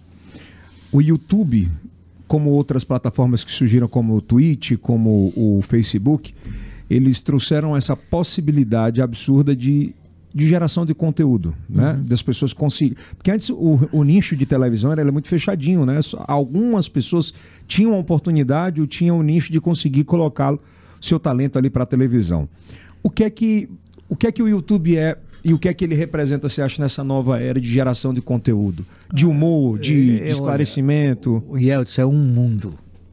É uma enciclopédia sobre tudo. E você escolhe. Cada um. Assim tem gente na França que me escolhe e me assiste e fala comigo. Porque qualquer pessoa pode pegar o Instagram, arroba João C. Moreno, falar comigo e eu respondo. Você responde, João? Respondo. Se eu não responder imediatamente, eu respondo depois. No seu tempo. Respondo mesmo. E alguns até descobrem um zap e acham que não sou eu. E aí eu falo. Aí ele diz, ah, você. Eu tenho exemplos aqui, ó. Não sei se dá para pegar. Da gente dar um jeito aqui. Olha, essa aqui mandou um. Da onde, João? Bom dia, sou do Pará. Espero um dia encontrar com Mas você. onde é que descobre teu WhatsApp, João? Pedi um autógrafo, teu prazer de te conhecer. De repente por aí, felicidades. Eu respondi com um áudio. Ela respondeu. Só colocar. Oi, João Cláudio. Que prazer falar com você. Pode botar Meu assim, nome é Antonieta, sou de Belém do Pará. Um dia a gente se encontra por aí, de repente no aeroporto. Me divirto muito com seus vídeos. Um forte abraço. Isso é um alimento, João? Mais do que isso. João Cláudio, eu tô emocionada. Você não imagina o quanto eu gosto de você. Que massa. Quanto eu assisto você. É, não é só porque você é interessante, é engraçado. É porque você tem valores. É verdade. É, assisti vários programas seus com a sua filha. Tá. Eu achei lindo. Tanto você quanto a sua filha, a sua ex-esposa. É, que eu gosto de você, que você tem valores. Quais Muito são- obrigada. Quais são esses valores, João, que faltam hoje que você tem? Primeiro, o amor à terra. Eu tenho, eu, como eu falei aqui, foi impossível de viver. Eu tenho um amor à terra. Eu não saberia dizer para você o quanto eu amo minha terra. Eu não me pertenço. Sou um artista do povo do Piauí. Depois tem um valor da família. Família é uma coisa muito sagrada para mim. Depois eu tenho valores cristãos. Eu tenho fé. A gente nunca pode dizer que tem uma grande fé. A nossa fé é precaríssima. Mas você comparece diante do universo de Deus e diz: Senhor, eu tenho fé, mas aumenta a minha fé. Se alguém achar que é humilde, já não está sendo. Tem que dizer: Senhor, me faça humilde. Se alguém achar que ama, eu amo muito, já não está amando. É preferível que você não se ache humilde, nem se ache grande, nem se ache que ama e peça a Deus me dá a capacidade de amar, me dá a capacidade de, de crer. E isso é um valor. Eu sou religioso. Acho que todas as religiões são boas, todas, desde que elas sigam a máxima de nosso Senhor Jesus Cristo, que é amar os outros. E não existe amor sem sacrifício. Por exemplo, eu sacrifiquei meu tempo, uma opção de coisa e vim aqui. Vir até aqui e lhe prestigiar é um ato de amor. Eu ofereço a você, aos que estão me ouvindo e a Deus. Lavar a louça, varrer, fazer uma comida, tudo isso é, É ato, amor. é ato de amor. Então, isso é um valor também que eu procuro passar. E é verdade que é. Por que você não fica na política? Porque para sobreviver na política, nesta política tradicional, eu tenho, é, muita gente pergunta eu isso porque você não tenho volta. que né? mentir. Que o político ele nunca diz o que pensa. Ele pensa uma coisa e diz outra. E eu não penso o que digo. Eu já falo na velocidade. da- Então é incompatível comigo. Você se arrependeu, João, de ter entrado? Não, foi muito bom. Contribuir. A minha contribuição pode não aparecer hoje, mas um dia ela vai aparecer. Diz, olha, Qual foi a maior contribuição? opiniões. Dava opiniões sobre tudo. Código sanitário, questão de meio ambiente. O programa agora mesmo eu estou mostrando uma vasta correspondência com Austin Novaes, o grande jornalista brasileiro premiadíssimo no mundo inteiro, Isso. porque propunha questões do- sobre o meio ambiente. Tenho várias cartas quando era vereador, eu falando sobre o Código Sanitário, ele respondia Naquela época, Naquela né? época. Né? E o mundo hoje todo compra essa, essa É, briga o- muito forte. Se você falar em economia, tem que falar em meio ambiente. Se você falar em cultura, tem que falar em meio ambiente. Se você falar em esporte, tem que falar. É a pauta global. Do mundo. Global. É a questão ambiental. Mas como é que você enxerga, por exemplo, hoje no atual, no atual cenário? O presidente Bolsonaro, inclusive, ele, ele, ele não segue isso. Ele é muito. Ele, ele é meio que negacionista dessa questão da- do cuidado com o mundo. A gente vê o que está acontecendo na Amazônia. Ministro né, sendo. é, tendo busca e apreensão em casa, enfim, na, na sua residência. Isso é uma questão tão complexa, porque só quem conhece muito lá Pode falar. pode falar. O Aldo Rebelo é um cara que conhece bastante. Eu tenho uma grande amizade com o Aldo Rebelo. Ele foi do PCdoB, mas não é mais. Eu também fui, mas não sou mais. Muita gente pensa que eu sou bolsonarista. Não sei de onde tiro isso. Outros dizem, pensam que eu sou comunista. É. Não, eu fui filiado, mas eu não tinha nem ideologia marxista. Eu nunca nem estudei Marx. Eu, quando estava na universidade, me encantei, como todo menino, adolescente, se encanta na universidade, porque na universidade tem, é, tem uma lavagem cerebral ideológica, né? principalmente as universidades públicas. Públicas, né? Eu, conheci- eu tive o contato na aula de História das Ideias com o manifesto de Marx e Engels. E aí a gente fica pensando, isso aqui vai salvar a humanidade. Como todo mundo. Verdade. Depois a pessoa é, vê que a realidade não é bem isso. Eu, eu, eu acho que eles cometem os mesmos erros, a direita e a esquerda. Tomam o poder e cometem sempre os mesmos erros, porque os erros são centrados no egoísmo. Enriquecimento, em- Esses são os erros, então. são os erros, mas se, se a pessoa amar, amasse é, as populações, amasse o povo, os pobres e tudo, ele podia ser de qualquer partido, de João, o qualquer... que é que faltou hoje para os nossos políticos? Principalmente isso, capacidade de amar. Amar se sacrificando, né? É, que você falou agora. É, amar é sacrifício. Falta muito isso, é muito ego. Olha, quanto é que não ganha um vereador de Teresina?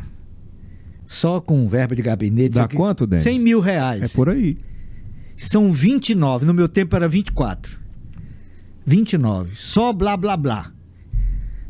O- qual foi aquele status? Disse, não, não vou ser mais não, candidato. Não- Não, eu quando entrei já dizia, ó, eu vou ser só essa vez e tal. e não vai. E realmente não foi candidato, né? Não.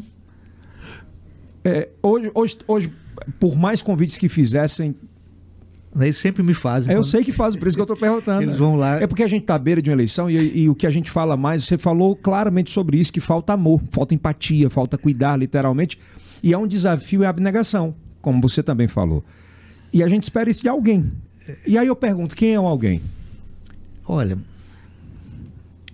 deve ter, sempre, sempre tem. Nas na última eleição, eu não votei em ninguém para presidente. E eu até dizia assim, olha, eu sempre advoguei que alguém, a gente não devia votar em branco nem nulo. Mas eu não tive vontade de, de votar em ninguém. E eu continuo vendo um deserto, tanto de homens como de ideias.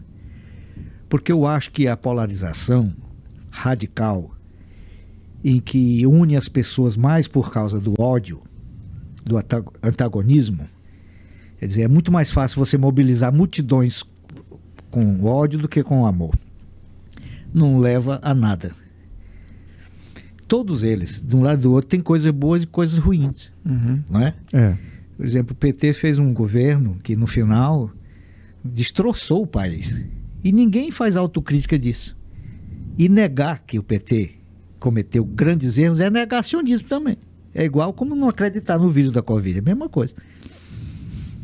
E você diz, quem, quem é? Pois é. Aí você olha e você fica com medo de é esse, aquele, porque o Carlos Drummond escreveu um, um livro que é Amar se aprende amando. E eu digo, votar se aprende votando.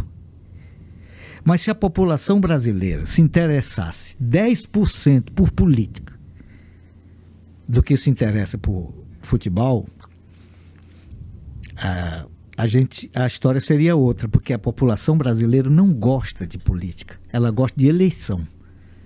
É que saber quem está fuxicando. Qual é essa diferença da política e da eleição? É o fuxico, é o superficial. Você pega os jornais de Piauí, o que é que fala? Que o Ciro vai ser candidato, é o Wellington, não sei o que. Não tem uma questão em pauta, questão ambiental, educação, é só fulano vai fazer acordo com quem que. É quem é quantos Quantos entram. entra.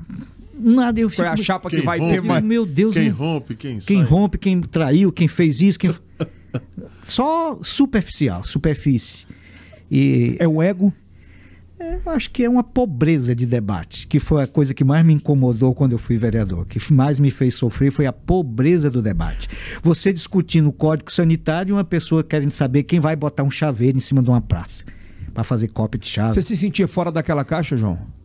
Quando eu digo de Não, caixa, eu- é porque eu, eu assim, Não, porque se se eu disser que, que eu tô falando assim, pode parecer uma arrogância. não, não. E eu não. Tem lugares Pelo gente- contrário, eu não me achei um vereador melhor, não. Tem vereador bem melhores do que eu e eu aprendi muito lá. Mas não posso negar que, tanto na Câmara Municipal, como no- na Câmara de Deputados, como no Senado Federal, há uma pobreza do debate. Claro. Você falou agora, a gente estava batendo papo antes, você falou que o nunca é muito forte, né? Que o ser É. humano é. Mas assim, a possibilidade de você voltar a contribuir com o estado que você mais ama, que é o Piauí. Que você disse que. Eu faço política o tempo todo. O padre os faz. seus, os seus shows. É, São um, um padre política faz pura. política o tempo todo. O Toniel, como produtor, faz política o tempo todo. Ele não tem a política que dá poder a ele, mas dá a política que dá poder de mobilizar pessoas com ideias, com opiniões. Isso é política. Eu faço política o tempo todo, eu dou opiniões, eu. E essa política de mudar a realidade daquele mesmo, sem ser esse tipo de política. Sendo bem claro, não, tem mais, não passa mais pela sua cabeça de o le- legislativo? Hoje não. Amanhã pode ser. Eu, quem que diria que eu ia ser candidato a É verdade, ninguém acreditava. É, ninguém. Então, até o seu João Claudino, ele disse: Meu, não, você vai para aquele negócio. Era, a Câmara era muito feia no centro. E hoje está sendo construído lá um museu de imagem e som. O prédio da Câmara. Lembra? Lembro, no centro. Eliseu Martins. E era. Rua climatizada, né? era um prédiozinho muito cheio de mofo, velho, antigo. Seu João achou horrível aquele prédio. Aí me chamou, mas ele nem sabia que eu era candidato. Aí, quando tinha uma pesquisa que Hum. me colocava o- um candidato a deputado eleito, eu não sabia dessa pesquisa. Você não tinha noção, João? Não, o partido nem me disse. Hum. Eles não dizem não. O partido. Só quando interessa.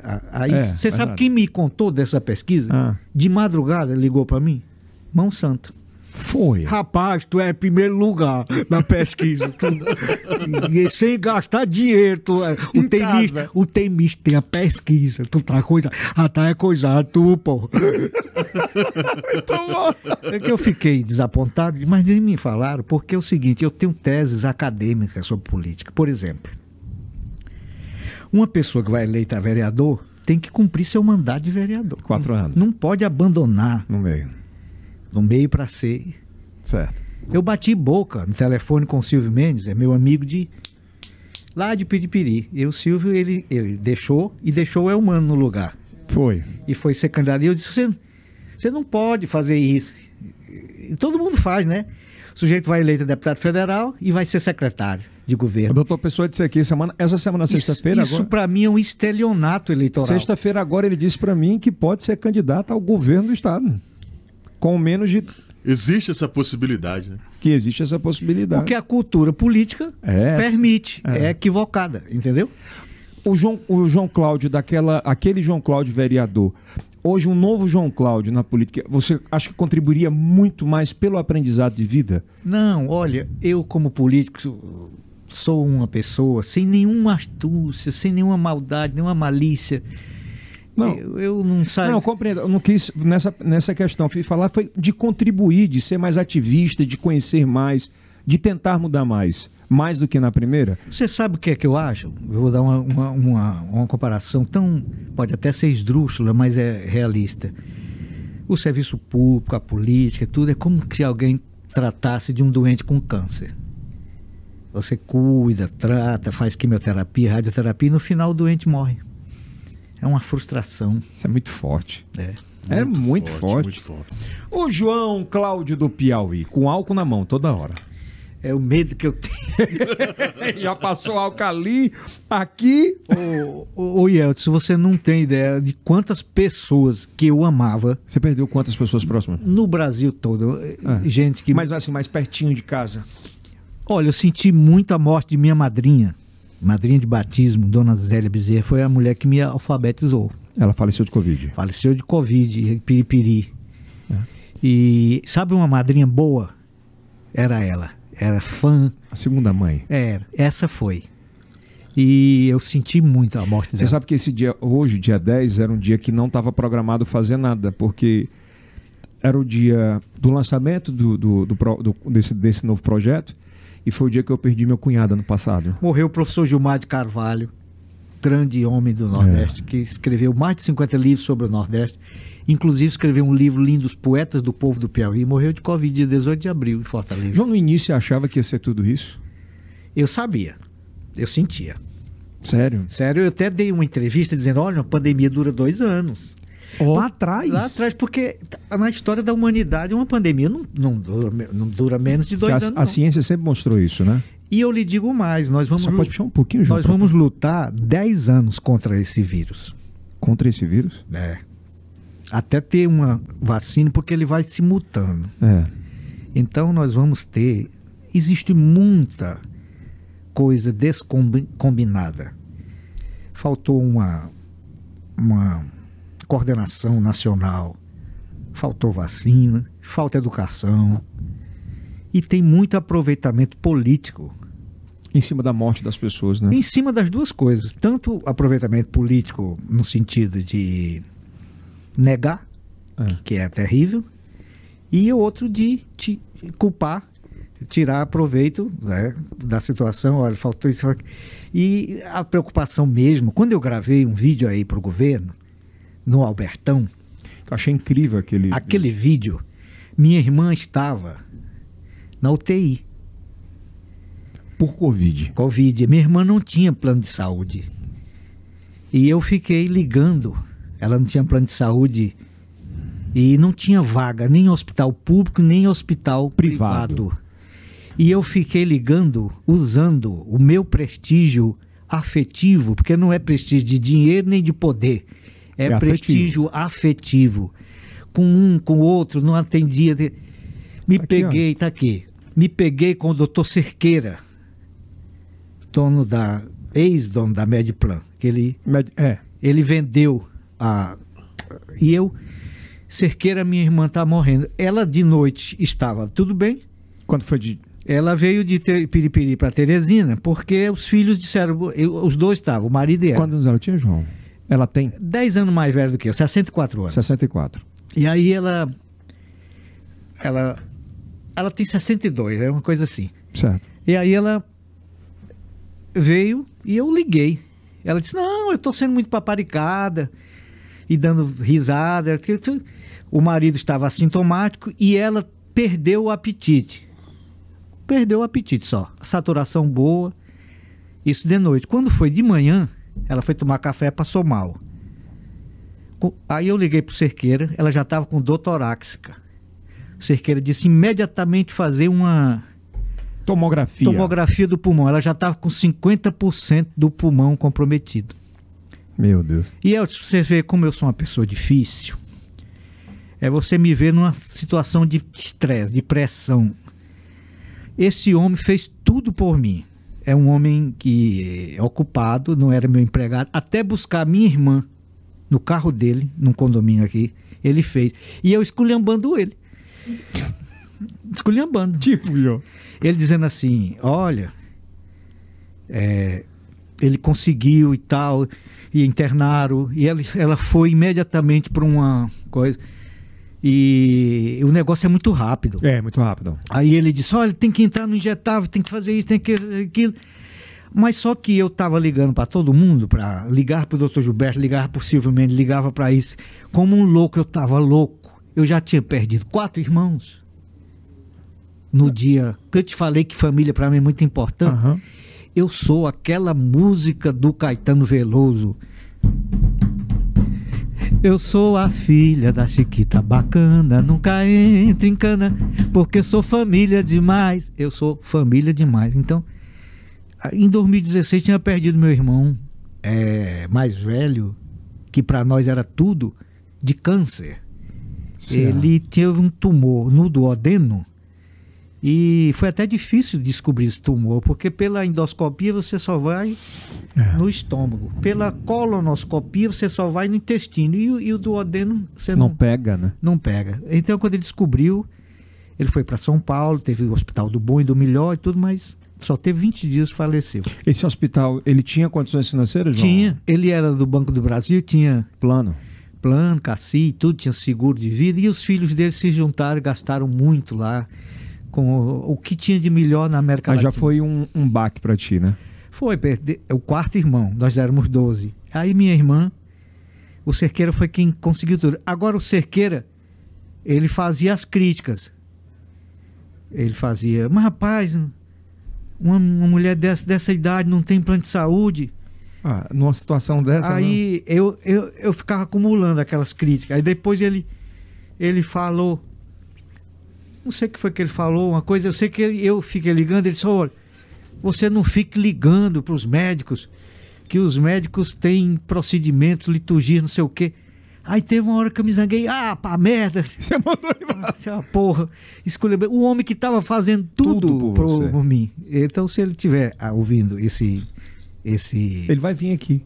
eu, eu pedi desculpas, mas ele ficou Magoado. magoado, com toda razão. Porque eu devo a vida da minha irmã a ele, naquele momento. Mas é bonito demais ser isso hoje. É, mas eu, eu, sob pressão, eu estando sob pressão, ele esculhamba, Edson. Se você tiver pressão em cima... É, então eu não tinha. Olha, veja bem, ele não era meu empregado, né? ele falou: olha, eu tô sabendo que você está incomodando os médicos lá. Porque você tava ligando. Ele que disse, mas eu, tava, eu só liguei até enquanto ela foi internada. Ela chegou a ser entubada? Não, graças a Deus não. Mas teve pertinho. Teve perto. Eu confesso que eu perdi a fé.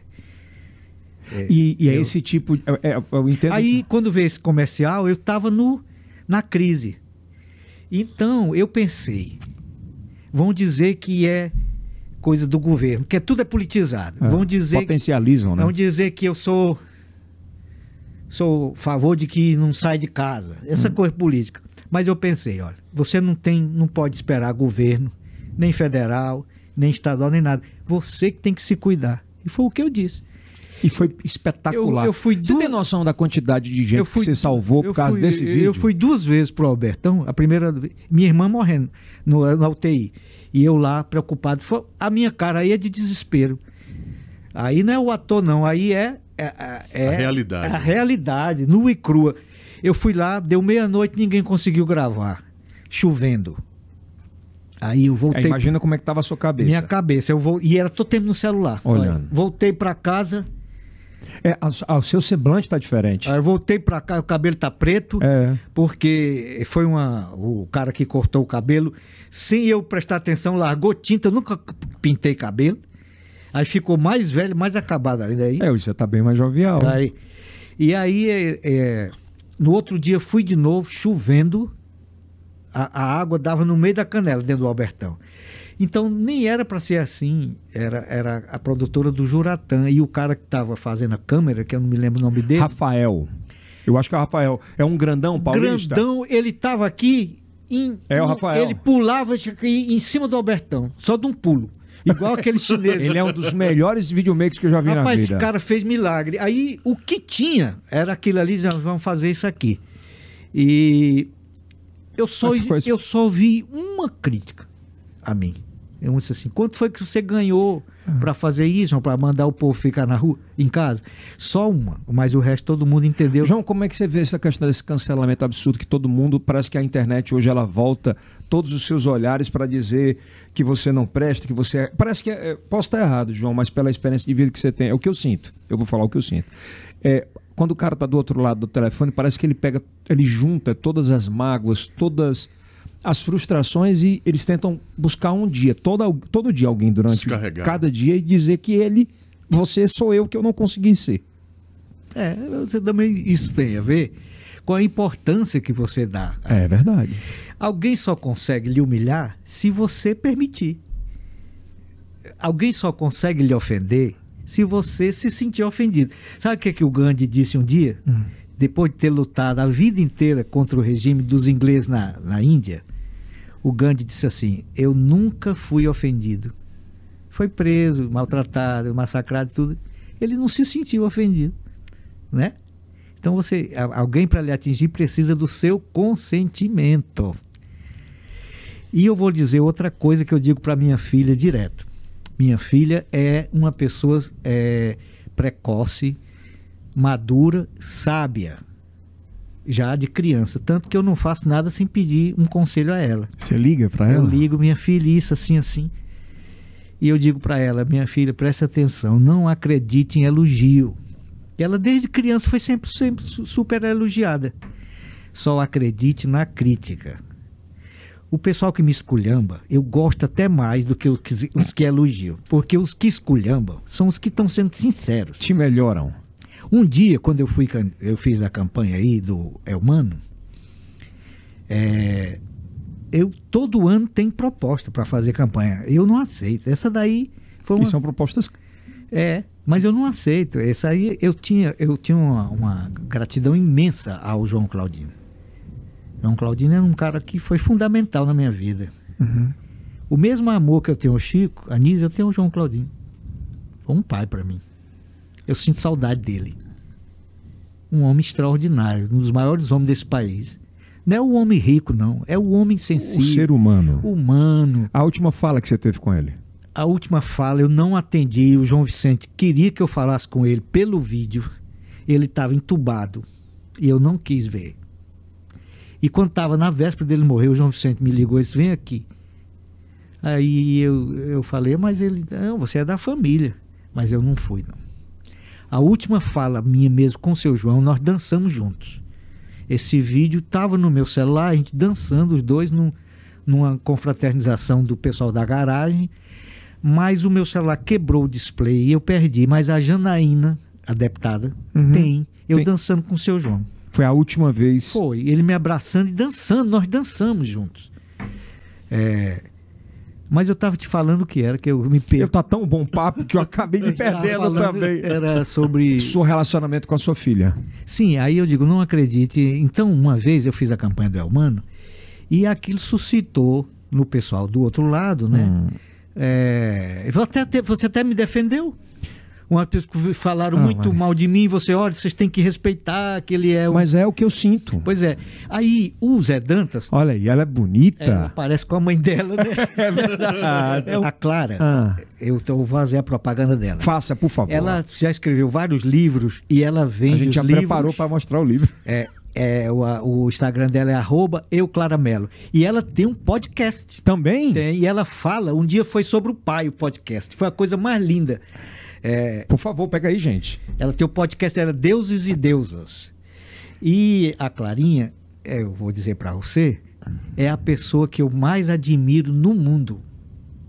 Mais do que todo mundo. Eu acho ela íntegra. É uma pessoa, desde criancinha. Eu vou chorar, cara. É muito bonito. É, É- verdade, mas isso me toca muito. Olha, a integridade dessa menina. Ela tem uma íntegra no sentido de inteira. Ela não, ela não tergiversa, ela não transige, sabe? Tem ela sendo entrevistada pelo Cerqueira, da Medplan. O Cerqueira ligou para mim, João, eu fiquei apaixonado pela tua filha. E ela chegou em casa, eu falei, como é que foi o papo com a fera lá? Ela disse, um fofo. Ele falava. Ela disse, pessoal falando mal, né? E o Zé Dantas trabalha comigo há 31 anos. A gente vive brigando. 31 anos Mas se brigando. amam há 31 anos. Demais, agora a gente estava intrigado agora. A intriga de quantos dias, João? Demorou, essa demorou.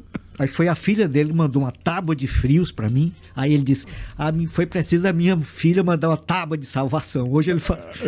Aí o Zé Pega o Dantas, podcast dela. ele é meu compadre, é meu amigo, meu técnico de som e tal. Quando ele chegou no hotel, Lux Hotel, tinha um cara falando mal de mim. Ele ficou transtornado, sabe? Ele chegou lá em casa, ele tava branco, ele falou: "João, um cara falando um monte de mentira de você. Eu digo, pois vamos dar graças a Deus, porque quando ele falar as verdades, é que eu tô fudido. então acho que você tem que dar A importância. esse pessoal famoso que todo mundo entra na vida e fala e tudo, Se critica. um dia você pudesse falar alguém para um cara desse, assim, pela experiência de vida que você tem. Porque há um desgaste muito grande. né? O, João, Ca- o cara vai pra internet, se defende, o cara apanha mais, ele quer se defender, ele apanha de novo. E não consegue provar nada. o que eu diria era isso, que não dê importância. E ninguém consegue agradar todo mundo. Você tem que agradar a Deus. é isso que você tem que agradar. Porque quando agrada Porque ele, né, tem uma câmera de Big Brother vigiando seus passos, mas tem um Big Brother maior ainda que é Deus. Dele ninguém escapa. E vai ter um dia inapelável. Há um dia. Porque você, e vocês que estão me ouvindo, você não pode saber a hora da sua morte. E Jesus faz uma, uma advertência seríssima. Jesus diz: Eis que chegarei como um ladrão. O ladrão não avisa a hora que vai chegar. Ninguém aqui garante que eu vou chegar vivo em minha casa quando sair daqui. De maneira que eu só tenho o que eu posso oferecer a Deus é o, o presente. Então preste muita atenção no que você está fazendo com o seu presente. Aí voltemos para a filha, né? Mostra aqui, por favor. João, Um episódio desse Tá Comigo, Tá Com a Deusa, que é sobre o pai. sobre você. É, tem, o que é- são temas, né? É. Aí é só então tem- áudio ou áudio e vídeo? É áudio. Áudio. Aí você pode pegar o que é sobre o pai, que é muito. Ela tem muito humor. Eu Só ria. tem. Eu, a Patrícia também tem muito humor. Tem? Tem. E outra coisa, a Patrícia é muito inteligente. Porque, porque ela ser muito bonita, É, mas o olhar dela é todo teu, João. o pessoal fica pensando que é só beleza, mas a Patrícia é muito Mas olha, inteligente. o olhar dela, é a, a né? Muito bonita. Mas a, a expressão de olhar dela é toda do João. Aqui não, mas isso aqui sim. Ela escreve bem pra caramba, ela, né? ela, ela deu uma entrevista para a Revés para o Wellington Soares. Eu vi a última Revés 3, que é uma revista maravilhosa. Eu não sei responder aquelas coisas. Te juro como eu não sei. Ela tem o maior tesouro? Sem dúvida. E possibilitou o meu autoconhecimento. É isso que eu, é aquela Por- hora que eu tava falando. Por causa dela, eu sou menos machista, Era isso que eu ia falar. eu sou menos egoísta. Por causa dela. O primeiro livro dela foi As Maluquices do Papai. É. Só contando as coisas eh, estranhas que eu fazia. Tá disponível online. Tá, e ela vende também pelo Instagram. A minha filha é consumidora absurda de livros. Sábado eu levei ela na livraria. Ela falou, eu vou comprar para ela também, para ela ler. Ela adora ler e é muito bom. Só para deixar esse registro para ti, João. Oi. É, a Riane e a Rilmar conseguiram mudar muito a minha vida porque eu era um cara machista ao extremo. Fui criado numa cultura muito machista do meu pai e elas mudaram a minha cabeça por A, completo. a gente nem sabe o que é. Eu fui aprender depois. você está cego. Era tão comum, tão entranhado. É. E hoje a gente tem uma regra aqui em casa, não é regra, é uma vontade, de que todo santo dia, quando eu saio para trabalhar, eu tenho que deixar uma mensagem de amor, de reconquista para minha esposa e de declaração para minha filha dizendo que ela é a menina mais linda desse mundo. Danou-se, nega do doce. É. Mas sabe por quê? Porque quem não se sente amada, qualquer um pode chegar e fazer com que você se sinta amado. E quando você está preenchido desse amor, é muito difícil isso ser inundado por coisa ruim. Não é por isso que as mulheres casadas são tão carentes? Porque o marido tem alimenta a ideia falsa que está garantida. a relação. E elas são carentes. E às vezes elas, se você, alguém se aproxima e dá ela atenção, carinho, ela fica, ela, Vulnerável? ela fica vulnerável, né? Isso é espetacular. É. Então, como criança também, É. como um cachorro, Como qualquer um que não recebe como amor. qualquer pessoa, você todo mundo quer ser ouvido, todo mundo quer ser notado, Amado. amado. A minha esposa fala: Eu não posso te dar nada do que você não me dê. É. Se eu não te dou amor, se você não me dá amor e carinho, como é que eu vou retribuir? Pois é, esse aí é o ponto central de todas as complicações psicológicas existenciais do homem. Está no Evangelho. Deus me amou primeiro. É. Então, você, primeiro, para resolver todos os seus problemas, você tem que se sentir amado. E depois, como consequência, você retribui amando. É. É. Deus me amou primeiro, antes que eu amasse a Ele e aos outros. Deus me amou. Metendo isso na cabeça, Tudo muda, João. toda a sua vida será uma resposta a isso. É muito verdade isso. É. muito, eu te digo por experiência própria. Kilson, por favor. Bom, João, é, como é que você vê o nosso folclore? Nós temos muitas A cultura, lendas, né? a cultura, é, os municípios com- como Amarante, lá com o Cavalo Piancó, e outros municípios. Como é que você vê a nosso- o nosso folclore? Foi até bom você falar isso. Agora não estou mais me ouvindo. Sabe qual é o apelido dele? Ah, Negro lindo do bom dia. você tocou num assunto muito importante que quase ninguém fala sobre isso.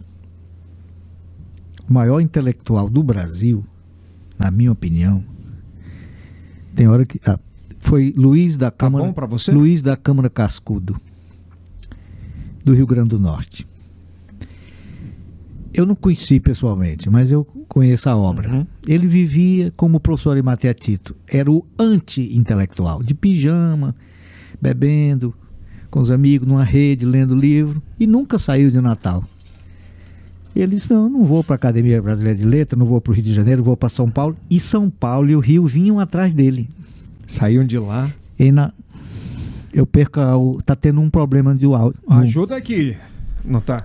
No retorno, Melhorou? é, acho que é um mau contato. É, melhorou agora? Melhorou. Então, você sabe que um presidente da República foi lá na casa dele, ele de pijama, a mulher disse: Mas é possível uma coisa dessa, o, o Cascudo? Você tem que botar um paletó. É o presidente da República, é, mas aqui o presidente sou eu. Aqui quem manda sou eu. Ele se dedicou a. Um homem desse era etnólogo, era gramático, era historiador, era filólogo, era filósofo, era sociólogo, mas ele se deu a maior importância ao folclore. A história de cultura, Então ele se, se notabilizou como folclorista. E sabe qual dos folclores mais ricos que ele se debruçou? Do Piauí. Sério. Quando eu entrei aqui, você falou do Cabeça de Cuia. Foi. A música é. Vou ver. Quando eu era criança, estudei na escola. Era particular, uma escola eh, da igreja, né? Católica.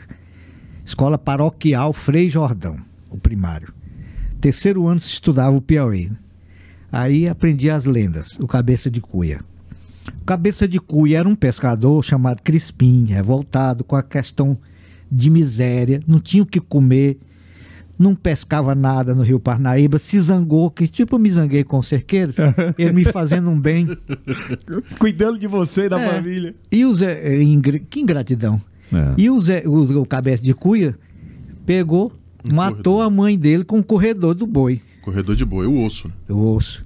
E a mãe jogou uma praga dele. Tu vai viver dentro do Rio Parnaíba com a cujuba na cabeça Cabeça de cuia. e vai aparecer nas noites de lua e tudo, até que tu coma sete Marias Virgem. Onde é que ele vai achar?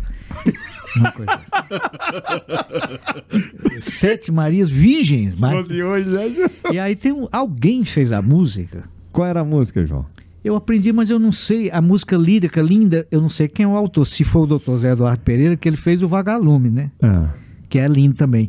Vagalume pisca pisca lá no Parnaíba e o remeiro diz a ela Maria não siga, vagalume pisca, pisca, pisca no poti, e o remeiro diz a ela, eu só penso em ti. Dia e noite, noite e dia, quando estou remando, pode acreditar, Maria. Nossa. Em ti vou pensando,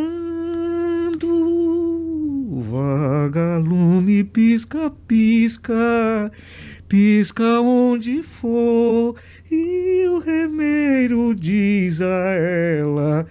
Tu és meu amor. Muito bom. Maria. Oh, bacana. Sei se foi ele que fez Remeiro Valente Essa, do né? Rio Parnaíba, que rema canoa pra baixo e, pra, pra riba, riba. que briga com a morte e tem pouca sorte. Corajoso entende, não sei mais, entende a pecar. Já viste num dia o Cujuba surgir no meio do rio e depois emergir. Não é ilusão, é assombração da alma maldita Crispim Pescador. Que melodia, hein? Ave Maria. Essa riqueza toda aqui, que é só uma. Que ele uma- falou, né? é o nosso folclore. O folclore é o retrato mais puro Falta mais de isso. um povo. A a gente é, peca por não explorar tão folclore como a gente poderia. Quando vem algum amigo meu em Teresina e Tá pergunta aqui, ó, cabeça. onde é que nós vamos? Eu digo, vamos na igreja da Vermelha Quero conhecer Teresina. ver a- as imagens de, de Mestre Dezinho. Hum. O primeiro disco que eu gravei, eu, eu gravei uma música chamada Mestre Dezinho. Foi? Foi e era pegando estrada do LP e aconteceu uma coisa curiosa. O Aurélio Melo com o Zé Rodrigues fizeram aquela música Você me deixa tonto zonzo, quase como É, que é muito conhecida. Eu até gravei essa música, foi gravada por tem cinquenta e tantas gravações dela. Até Dominguinhos gravou, o Quinteto Violado gravou. Aham. Aí eu, essa música era a letra do, Aure, do Zé Rodrigues, melodia do Aurélio. Tá aqui, ó. Aí eu pensei no Esse projeto é Mestre espetacular. Dezinho, né? Eu pensei, aí eu pedi, Aurélio, faça uma melodia. E liguei pro Zé Rodrigues, faça uma letra. Pois você acredita que sem o Aurélio ver a letra e sem o Zé Rodrigues ver a melodia, casou? Perfeito. Perfeito. É incrível isso, o Mestre Dezinho. Aí é, eu levaria lá e levo no Puti Velho. E o Puti Velho você tem ali sequência de. de Como é que eu digo? Como é que eu A digo? Vila do Poti, toda a história de Teresina. Eu digo sequência de gerações de pescadores e oleiros e brincadores de boi. Ele é de lá, o Exatamente. Kilson. Então, né, por exemplo, lá no Puti Velho, teve um, um sujeito chamado Manuel Luciano. Com certeza. Aí ele fez isso aqui, ó. Teresina parece um laço de fita ou uma moça bonita, outra igual eu nunca vi. É a cidade que a gente necessita, é a sala de visita do estado do, Do Piauí. Piauí. Muito bom. Teresina, isso é o boi laço de fita, é terror do Nordeste. Terror do Nordeste. Terror do Nordeste, Manuel Luciano. É. É, o Kilson é, da, é de, lá, de lá. É de lá do, do de lá. coração Aí mesmo. tem uma pedacinho assim: Colombo é o descobridor da América e o Brasil foi Pedro Álvares Cabral. O Piauí É muita foi cultura, né, Domingo Jorge Velho e o conselheiro Saraiva foi a nossa capital. Lá você tem a, a, a- procissão de São Pedro de barcos Isso. Fluvial. fluvial, que é uma coisa bonita. Você tem aquela capelinha. Já competi já lá. Já, né? Competi. Remando mesmo. Aquela capelinha pequenininha ali foi onde veio a imagem de Nossa Senhora do Amparo, que é padroeira de Teresina, chamava Vila Velha do Poti.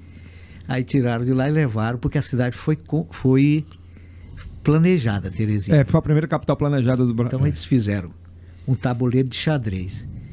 Dez ruas assim, dez ruas assim. Você sabe, e é isso que eu pego livros de urbanismo, arquitetura e urbanismo. Ninguém conta que Teresina foi a primeira capital planejada. Sabe quando é que. Eu juro a você um negócio. Eu, eu sabia disso há algum tempo atrás, mas não tinha me aprofundado. Muito antes de Belo Horizonte. É, e teve um cara que veio agora, João, e é bom, se você puder consumir isso, eu, é muito legal. Que essa era de vlogs da internet, tem um cara que é muito bom, que faz só vlogs sobre viagens. Ele deu uma aula, ele veio aqui em Teresina, é um dos mais famosos do Brasil hoje. Ele deu uma aula sobre a história de Teresina. Uma aula. Uma aula. Tô tentando... Esse embrião é, planejado, com esse traçado, isso sugeriu, de- definiu códigos de posturas urbanas Foi. tão benéficos que tem influência até hoje, entendeu? Você ver, né? Apesar de que nós deixamos um pouco do planejamento, em determinados momentos nós obedecemos É. mais a- às leis da especulação imobiliária, beneficiando determinados proprietários, outros, mas isso tem Quem um- foi que fez isso, João, na época? Foi o Saraiva, né? Foi o Saraiva, né? Saraiva Conselheiro. Você sabe por que que Teresina, a capital, foi aqui? Hum. Porque é era tudo no litoral, né? Era uma, uma condição logística. Ah, o critério foi logístico. Caxias era muito próspero. Então, vamos botar a capital aqui para bater o, o, o progresso de Caxias. Então, ela ficou atingindo um raio de 4 milhões de consumidores que convergem para cá em busca de negócios e serviços. Que a gente não fala que Teresina é a A- capital dos negócios? Até né? hoje, É. você vê hospitais, escolas verdade, e tudo. cara. Isso foi a Pelo cabeça, pensamento. A cabeça do Saraiva. Mas o professor Arimatea Tito, que era também folclorista, disse, é, não, ele tinha uma rapariga em Timon. Naquele aqui é o tempo, Estevão, ó, Timon Estevão, chamava é. Flores. É, Estevão pelo, nome, é pelo mundo, cara. É um, é um, um dos conhecidos. É muito bacana. Eu, go- eu gosto muito do canal dele, desse canal de. Porque ele, ele veio pra Teresina e mostrou. Ele não fez nada, nego- ele não foi pra Ponte Taiada. Não, ele foi pro centro. É, mo- no mercado. No mercado. O coração da cidade é... Ele foi mostrar, Olha que beleza. ele foi mostrar passo a passo, sabe? É, a ele foi pra culinária de mercado e eu achei muito bacana porque só ele conta a história do Karnak e a gente é um novo público. Ó, essa música eu gravei ontem. É, o Aurélio Melo, do maestro, da Orquestra Grande Sinfônica, maestro. Apareceu aí, né? É, tem. Que fez o projeto Cantata Gonzaguiano. comigo. Foi que a gente mostrou agora. Sabe como é que foi esse negócio da cantata? Ah. Eu estava vendo Alcimar Monteiro cantando com a orquestra sinfônica na Globo. Um São João assim, passou Alcimar Monteiro cantando com a orquestra sinfônica de Pernambuco. Aí eu liguei pro Aurélio. aí o Aurélio atendeu. Alô, eu digo, Aurélio, tu tá vendo a Globo aí? Ele, tô. Nós temos condição de fazer um negócio até melhor. Aí o Aurélio, eu, tenho- eu já tenho esse sonho de fazer. Depois vamos fazer a, a música do Gonzaga, Sinfonizar Aurélio, eu tenho isso. Esqueci completamente. Mentira. Quando foi um ano depois, o Aurélio me liga: Ó, aquele negócio tá pronto. Venha gravar. Aí eu digo: Eu vou hoje. Aí não ia. Aí ele ligava: Eu digo: Eu vou amanhã. E não ia. Quanto tempo durou pra ele preparar isso? Eu cheguei, ele passou um ano fazendo os arranjos. E eu fui ensaiar um dia e estreamos no outro. Foi mesmo. Foi porque eu tinha medo. Eu tava com medo de não dar certo, né? Eu não sabia que tinha medo, porque tem uns medos inconscientes, né? Aliás, o E- Elcio, o nosso grande inimigo É o medo? é. O ego é um, né? É. E o outro é o medo. Porque o medo e a culpa são dois sentimentos inúteis. O medo só presta, só tem uma finalidade, você vencer o medo. E a culpa, você redimir-se da culpa. Você não vai ficar refém nem de medo nem de culpa, porque eu tenho muito medo de tudo. E um dia eu fui lá no Saci, o bairro Saci. Eu morei no Saci. Morou no Saci? Morei dois anos, no setor X, quadra 35, casa 36. Quase em frente ao hospital. É um bairro elegantíssimo, bonito. É o, Nasceu em jo 78, né? é o jockey do- da, É, da, da- Zona da Sul. zona. Nasceu no governo de Seu Arco Verde. É. Foi que ano isso? Não, é, o Disseu assumiu em 75 e 76, saiu em 78 para ser senador. É. Foi ele que fez o Disseu, fez o, o, o- que era Itararé, ficou com o nome dele, fez o Saci. E eu, aí eu fui entrando ali no Saci e tinha assim no muro. É do nosso medo que surge a coragem. É do nosso medo que surge a nossa coragem. Então, a coragem não é não ter medo. A coragem é ter medo e enfrentar o medo É verdade. né? Então, Do mesmo jeito, a culpa ela só tem utilidade se você se sentir culpado e corrigir é, o seu erro. Se você persiste no erro, Padre Florencio, que nós começamos aqui a conversa sobre ele, eu dizia, Padre Florencio, errar é humano. Ele disse, mas persistir no erro é diabólico, não? É verdade. É verdade. Então, completamente verdade. Nessa, nessa nossa intenção aqui, nessa pegada, João, a única coisa que eu não queria fazer era perguntas que todo mundo tinha feito, ainda acabei fazendo. E não trazer, é, pedir para fazer imitação. Não, eu queria é, que esse novo público de internet, principalmente para a gente do Estado, né, porque isso é muito consumido hoje no sul do país, mas que você pudesse conversar com a gente dessa forma, eu sou muito grato a você por isso. Eu, eu comecei e não terminei. Eu o, quero é ouvir. O Aurélio fazendo as músicas, até a Patrícia fez Navegantes, é a letra da Clara. Você gravou ontem. Foi. E tá aqui já. Navegante é a letra da Clara e música da Patrícia. Aí outros cantores ele me pediu. Aí eu, eu tinha pedido ao Aurélio para fazer o arranjo dessa música, Mamulengo. Sabe o que é Mamulengo? É aquele bonequinho. Boneco. O Luiz Fidelis, compositor cearense. Eu sou a flor do, do mamulengo, mamulengo, me apaixonei por um boneco e ele neco de se é. apaixonar.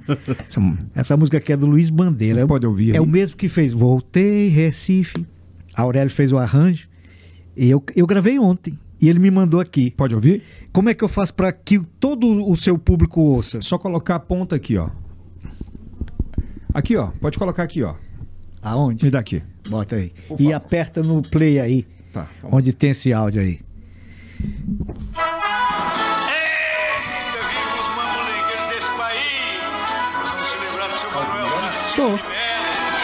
E tinha um tio meu que se hospedava na casa da Inácia, prima de meu pai, em frente à minha casa. Ele ia e vinha a cavalo de uma propriedade chamada Riacho dos Poldos. Tio Domingo Mariano, aí aquela toda aquela sequência de afagos, a rede armada, doce, comida melhor e tudo. Ele passava alguns dias resolvendo problema na cidade, montava no cavalo e ia embora de novo. Aí ele saía no cavalo dizendo: vão desculpando, vão desculpando, vão desculpando. Sou time que eu viajei com a Maria Bethânia, do Sim. meu lado, e eu não tive coragem de puxar com, conversa com ela. E, a irmã do Caetano Veloso, né? Eu, uhum. eu podia, eu, Maria Bethânia, eu que fazia o Caetano na televisão, mas não tem essa. É. Um dia eu vi o Ziraldo, aí eu não sei o que, é que deu em mim, a Clarinha ligava para mim, pai, o Ziraldo falou isso. Pai, uma fase da idade dela. O Ziraldo falou isso. Aí um dia ela disse: Pai, o Ziraldo falou que a Emília é o personagem mais completo da literatura universal, a Emília do Monteiro Lobato. E nesse dia eu encontrei com o Ziraldo numa livraria no Rio. Aí ele disse: Ziraldo, a minha filha hoje falou de ti, que você disse isso. Aí o Ziraldo: Foi? Como é o nome dela? Eu falei: Clara, vamos comprar um livro aqui para ela. Comprou o livro, autografou. E deu para ela. Vamos ouvir. Se lembrar do seu Manuel Tarcísio Agora tá bom. Isso foi gravado ontem.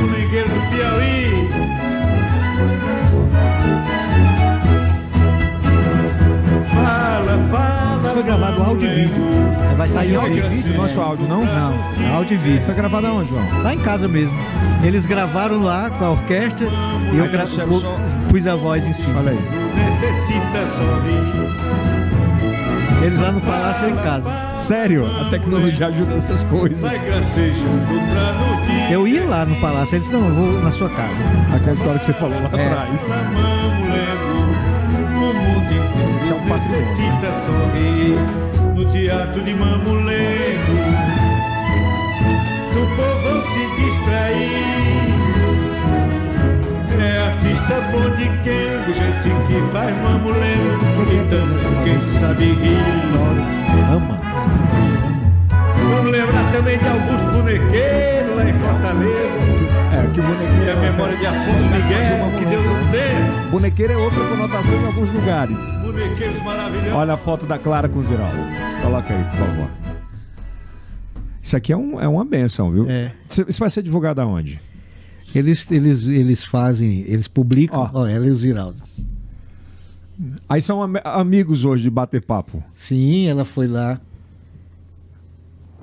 É. O que, é que representa uma foto dessa, viu? Ah, é a gente lambendo a cria, né? Total, né? É o que, a, que ela a, tem mais de ti, João? O, a psicologia. O psicológico. Sou eu melhorado. Bem melhorado. bem melhorado. Porque ela, ela cresceu num centro mais avançado. Filha- Ela mora no Rio, né? no Rio. Ela foi pro Rio com um ano de idade. E ela mora sozinha desde os 19, tem a própria casa dela. E, e ela, filha de artistas, com outra mentalidade. Por exemplo, eu fui, nasci numa, numa família rude. É, eu nasci numa casa de 12 filhos. Eu sou o mais novo e sou temporão. Minha mãe já estava com bastante tempo que não tinha filhos quando eu nasci. De maneira que quando eu nasci, o meu irmão mais velho tinha 25 anos. Putz. E eu, é, meu pai era um agricultor, é, só tinha o quarto ano primário, eu acho que nem isso. Minha mãe só tinha o quarto ano primário, só tem ainda hoje, está viva, muito inteligente.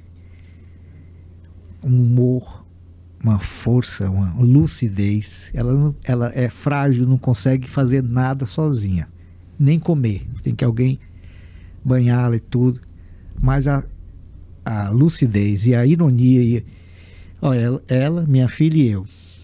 É. Aí diz tudo, né, João? É. E o texto dela é. Costumo citar e contrariar Drummond e dizer: se eu chamasse Raimunda não seria uma rima, mas seria uma solução. Hoje minha avó, Dona Raimundinha, faz 96 anos.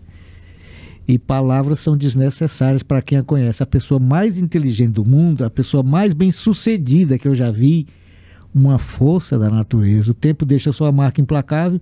Hoje o corpo está bem fraquinho, isso que eu estou falando, É. né? Já não faz quase nada sozinho, exceto pensar com sua cabeça única, independente e genial. Essa não sofre com o tempo, só melhora. O senso de humor continua afiado, pensamento e tal. 2020.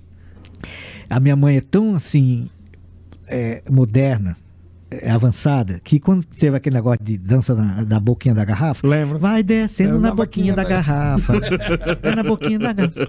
Eu fiquei escandalizado com o meu moralismo, meu falso moralismo. Eu cheguei em casa tinha uma mãe que ensinou a menina a Dançar. dançar na boca da garrafa. Eu cheguei em casa, mamãe, o que, é que a senhora acha desse negócio de dançar na boquinha da garrafa? Minha mãe disse, meu filho, pra quem gosta é bom demais. Você vê, né? Um dia nós estávamos num lugar Ela assim. lá na frente, né? Nós estávamos num lugar assim, o pessoal dançando, aí tinha um casal dançando, se beijando. O homem e a mulher, né? Um casal hétero. Se beijando e dançando e se beijando publicamente, não, não- não soltava aquele negócio engrenado. Aí eu falei pra minha filha: o que, é que você acha disso, filha? A minha, a minha filha disse: como diz a minha avó, pra quem gosta. Gosta é ótimo. Então, Ela é muito à frente da tua É. mãe, né? Tem muito essa pegada dela em você, você João? veja a sorte. É. Tem demais. Eu tenho uma mãe dessa, uma filha dessa. Aí tá completo. E eu ser, graças a Deus, um homem feminino é, com um viés feminino, de sensibilidade feminina. A sua sensibilidade é muito aguçada pra esse lado. É, porque eu, eu nasci num- numa casa feminina, onde a presença feminina era forte. Minhas irmãs, minha mãe, minha tia, né? Isso te ajudou muito? Claro. É. Porque é outro. Você sofre mais, é evidente, mas você capta mais coisas. Mas sofre, paga um preço. Paga um preço muito alto. É, claro. É. É, essa história de- do, João, do João Cláudio ser muito introspectivo, de muitas vezes não querer receber ninguém. É muito esse, esse eu com eu É, mesmo? não, é mais lenda. É, mais lenda, João? É, todo mundo que vai lá em casa avisando que vai, entra. Agora, se não, não avisar, não entra. Porque eu já sou público demais. Então, eu tenho. Você não tem muita paciência também pra. Não, eu sou sincero. É, então, é diferente de paciente e sincero. Aí chega lá e olha, eu vim, não, você não marcou. não vou receber. É, Já aconteceu? Já, já, volta com a cara. Porque é o seguinte, no Rio e São Paulo, ninguém vai à casa de ninguém sem avisar. Você pergunta assim, Elton, eu quero ir aí, eu posso? Você diz não. Não pode, porque você está com a namorada, porque você vai sair, porque você não está afim, porque você não está disposto, e a pessoa compreende. Aqui não, a pessoa chega e entra e vai na casa e tal. Eu, e aí eu pergunto, eu não vou na sua casa sem lhe avisar, não. Eu, É muito isso a mesmo. não ser que seja uma emergência, morreu alguém, né? É. mas um caso assim, Tava vendendo um apartamento? agora, Não, um pouquinho atrás, não. eu vendi há muito tempo. É o negócio da paciência. É, da Era um paciência. apartamento que eu tinha que eu botei para vender. e aí aconteceu coisas engraçadíssimas. O pessoal ligava. Contei um apartamento. Na época era 150 mil. 150 mil. Não vale, não. Depois então não compre. Achando ruim. Quem dá preço nas minhas coisas sou, Sou eu. eu. Aí depois eu ligava um. Que hora que eu, po eu posso ir agora para ver? Eu digo, não, agora eu tô, tô deitado, dormindo. Eu posso de tarde? Não, de tarde eu vou sair. Eu posso ir de noite? Não, de noite eu tô cansado. E que hora que eu posso ir? Hora nenhuma. Se quiser comprar é sem É, ver. sem ver, sem nada. Teve um dia que a, a menina, a Graça Souza, ela, ela Que é da imobiliária. imobiliária levou uma velhinha, uma senhora. A velhinha cheia Era aquela do lencinho, não. não, a velhinha cheia de talco, toda arrumada pra ver, queria ver o apartamento. E eu ia descendo pra ir pra missa. Domingo. Aí eu, aí eu falei, ela quer ver, eu digo, ela não quer coisa nenhuma, ela quer frescar e fazer eu perder minha missa. Aí ela disse, isso é um louco, eu nunca mais vendo nada dele. viu, cara? É muito bom. Aí o cara ligou, quando ele ligou, ele falou, eu, quero comprar. Eu disse, Rui, esse aqui que quer comprar, a gente sabe quem quer comprar e quem não quer. Quando a pessoa liga pra mim pra contratar um show, eu já sei se ela quer show mesmo, se ela quer sócio. Como assim, João? Com o tempo você pega quem quer. Quem quer especular? Ó, quem a pessoa diz, olha, João Cláudio, eu queria fazer um show de 20 minutos.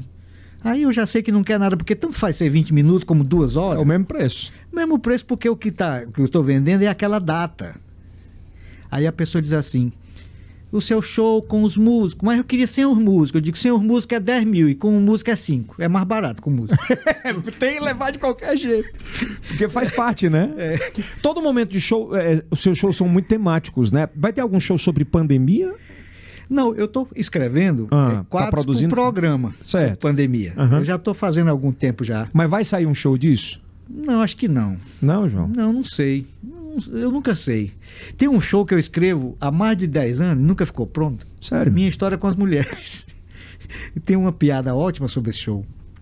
Porque eu anunciei, eu vou escrever um, o o show, Minha História com as Mulheres. É, o tema é muito bom. Era um estre- era para ser um show extremamente filosófico, né? Poético, fazer rir, mas como fazia o mestre Chico Anísio, como faz o Milô Fernandes, como faz o Luiz Fernando Veríssimo, né? Hum. Então o Chico dizia assim: o humor só é humor quando toca a poesia. Chico Anísio dizia isso. O humor tem que tocar a poesia. Pai, Pega todos os monólogos do Chico, os personagens dele, o humor dele toca a poesia. Passa por isso. Passa, permeado pela É beleza. como se fosse uma cama, né? da- É, não, não- é um o maior artista que este país. Esse... Isso aqui era para ter uma estátua dele em cada Ah, cidade. concordo, né? E o E- Elton, é, aí o, o Robert Hill, o Zé Dantas se encontra com o Robert Hill e diz: o João Cláudio vai fazer um show. Que show? Minha história com as mulheres. Vai demorar 20 segundos. vai trabalhar ligeiro. A história com as mulheres, 20 segundos, vai durar. João, você falou agora que o que ah, pelo menos essa é isso que você consome principalmente a respeito do humor que passa por essa poesia. Hoje a internet traz muito qualquer tipo de humor ou qualquer tipo de humor é válido. Como é que você vê essa galera que tá chegando? A, a sua relação com o Whindersson, por exemplo, é muito boa. Ele tem uma adoração por você absurda. É, e eu vi agora ele sendo atacado a- absurdo. A, a live que nós fizemos ontem, eu, a Soraya Castelo Branco e o Flavinho Moura, ele, Ele estava assistindo. não estava assistindo. O melhor de três. Mas pode, como ficou gravado, melhor de três, e na balada literária, o canal YouTube, nós dedicamos para ele. Que lindo. Por causa dessa dificuldade que ele está passando, perdeu um filho. E aí nós dedicamos para ele. Eu estava no Rio e ele falou comigo no zap, é porque eu perdi, eu quebrei o display Você falou. e perdi todos os contatos. Ele falou comigo. Ele falou, mestre, eu quero que você venha ao show no em São Conrado, a casa lá. E eu disse, eu vou mandar um carro lhe pegar. Eu digo, não, não precisa que eu tenha um amigo que vai me levar. E eu fui. E ele não sabia que eu estava lá. Ele, Não? Ficou, ele ficou achando que eu não ia. E eu terminei e vou fui embora. Ele disse, mas mestre, eu tinha feito uma homenagem para você e tal. Aí ele pegou, eu contei para um amigo de Piripiri, digo, fui o show do Whindersson Nunes. Aí saiu num blog de Piripiri, tá? João Cláudio e Whindersson Nunes, a nossa foto, João Cláudio assistiu o show do Whindersson Nunes. Aí ele respondeu aqui no, no, no zap, da próxima vez que eu, se a gente se encontrar e que apertar a mão, sai no Piauí TV. Na Globo. ele é um ele é- você vê ele com um cara diferente, João, da, assim, meio fora da curva? Não, eu acho assim, eu, eu não conheço nada do humor que ele faz. Certo. Porque se eu disser, eu estou mentindo. Não conheço. Como ser humano. O que eu admiro é que ele tenha com tão pouca idade, conseguido administrar o sucesso tão imenso que o sucesso é a coisa mais difícil do que o fracasso para ser administrado. É verdade. E agora você está falando em vaidade, aí eu ia dizer, vaidade é um ingrediente humano. Ele faz parte de todo ser humano. Todo ser humano tem vaidade. Agora tem uns que têm demasia e outros que controlam a sua fera humana, seguram a sua onda. Tem coisas que a Clarinha, com 8 anos, 10 anos, já sabia que a, a ficha veio cair para mim semana passada. Tem gente que já nasce assim.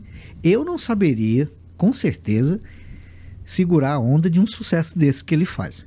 É muito complicado. Eu né? não sabia ser um Luan Santana, um Roberto Carlos, essa coisa que está no lugar e o povo quebra as portas. Não saberia, não. Saberia lidar com isso. Não, não sei, não. Eu acho. Não queria isso para mim, não. Eu gosto de andar com a cabeça para cima, olhando os prédios. Qual o melhor lugar para você, João? Ah, o Piauí. O Piauí. Mas tem um lugar específico do Piauí? Minha casa. A sua casa em especial, né? minha casa. Um lugar que você não conhece que teria muita vontade de ir. Um lugar onde o homem nunca tivesse pisado, porque onde ele pisou já estragou. Se tiver esse lugar, você me diga que eu vou. Perfeito. a gente aqui, João, do Yelcast, quer te agradecer muito. Eu sei da sua, muitas vezes da sua agenda, de tudo e, e o prazer de recebê-lo para mim. A gente, eu tinha recebido você uma vez aqui, você em casa, mas você, muito, você sabe, é verdadeiro, muito verdadeiro, o carinho, o amor e o respeito que eu tenho por você e sua família. Ah, eu, Yelson, muito obrigado. Eu sei. Mais do que saber, eu sinto. O importante é sentir. Nunca queira saber antes de sentir. Às vezes a razão está dizendo uma coisa e o coração está dizendo outra. Mas ainda é o coração Que manda. que manda. É, como é que dizia o filósofo Blaise Pascal? O coração tem razão que a própria razão desconhece. Conhece. Exatamente. É isso. E a- o meu carinho é muito forte. Ele me apelidou uma vez de camelô eletrônico. Tá aí, ó. é. Aí, tudo que um camelô pode ter, ele tem. Então, João, muito, muito, muito obrigado e queria que você deixasse uma mensagem e um convite, né, para a turma assistir, para esse bate-papo. Falar em camelô, Ah. eu nunca vi o Silvio Santos. Pessoalmente? Não. Aí eu tenho certeza que se eu visse o Silvio Santos, eu ia ficar intimidado. Por quê? Porque ele intimida as pessoas, que é aquela. É um mito, né? É.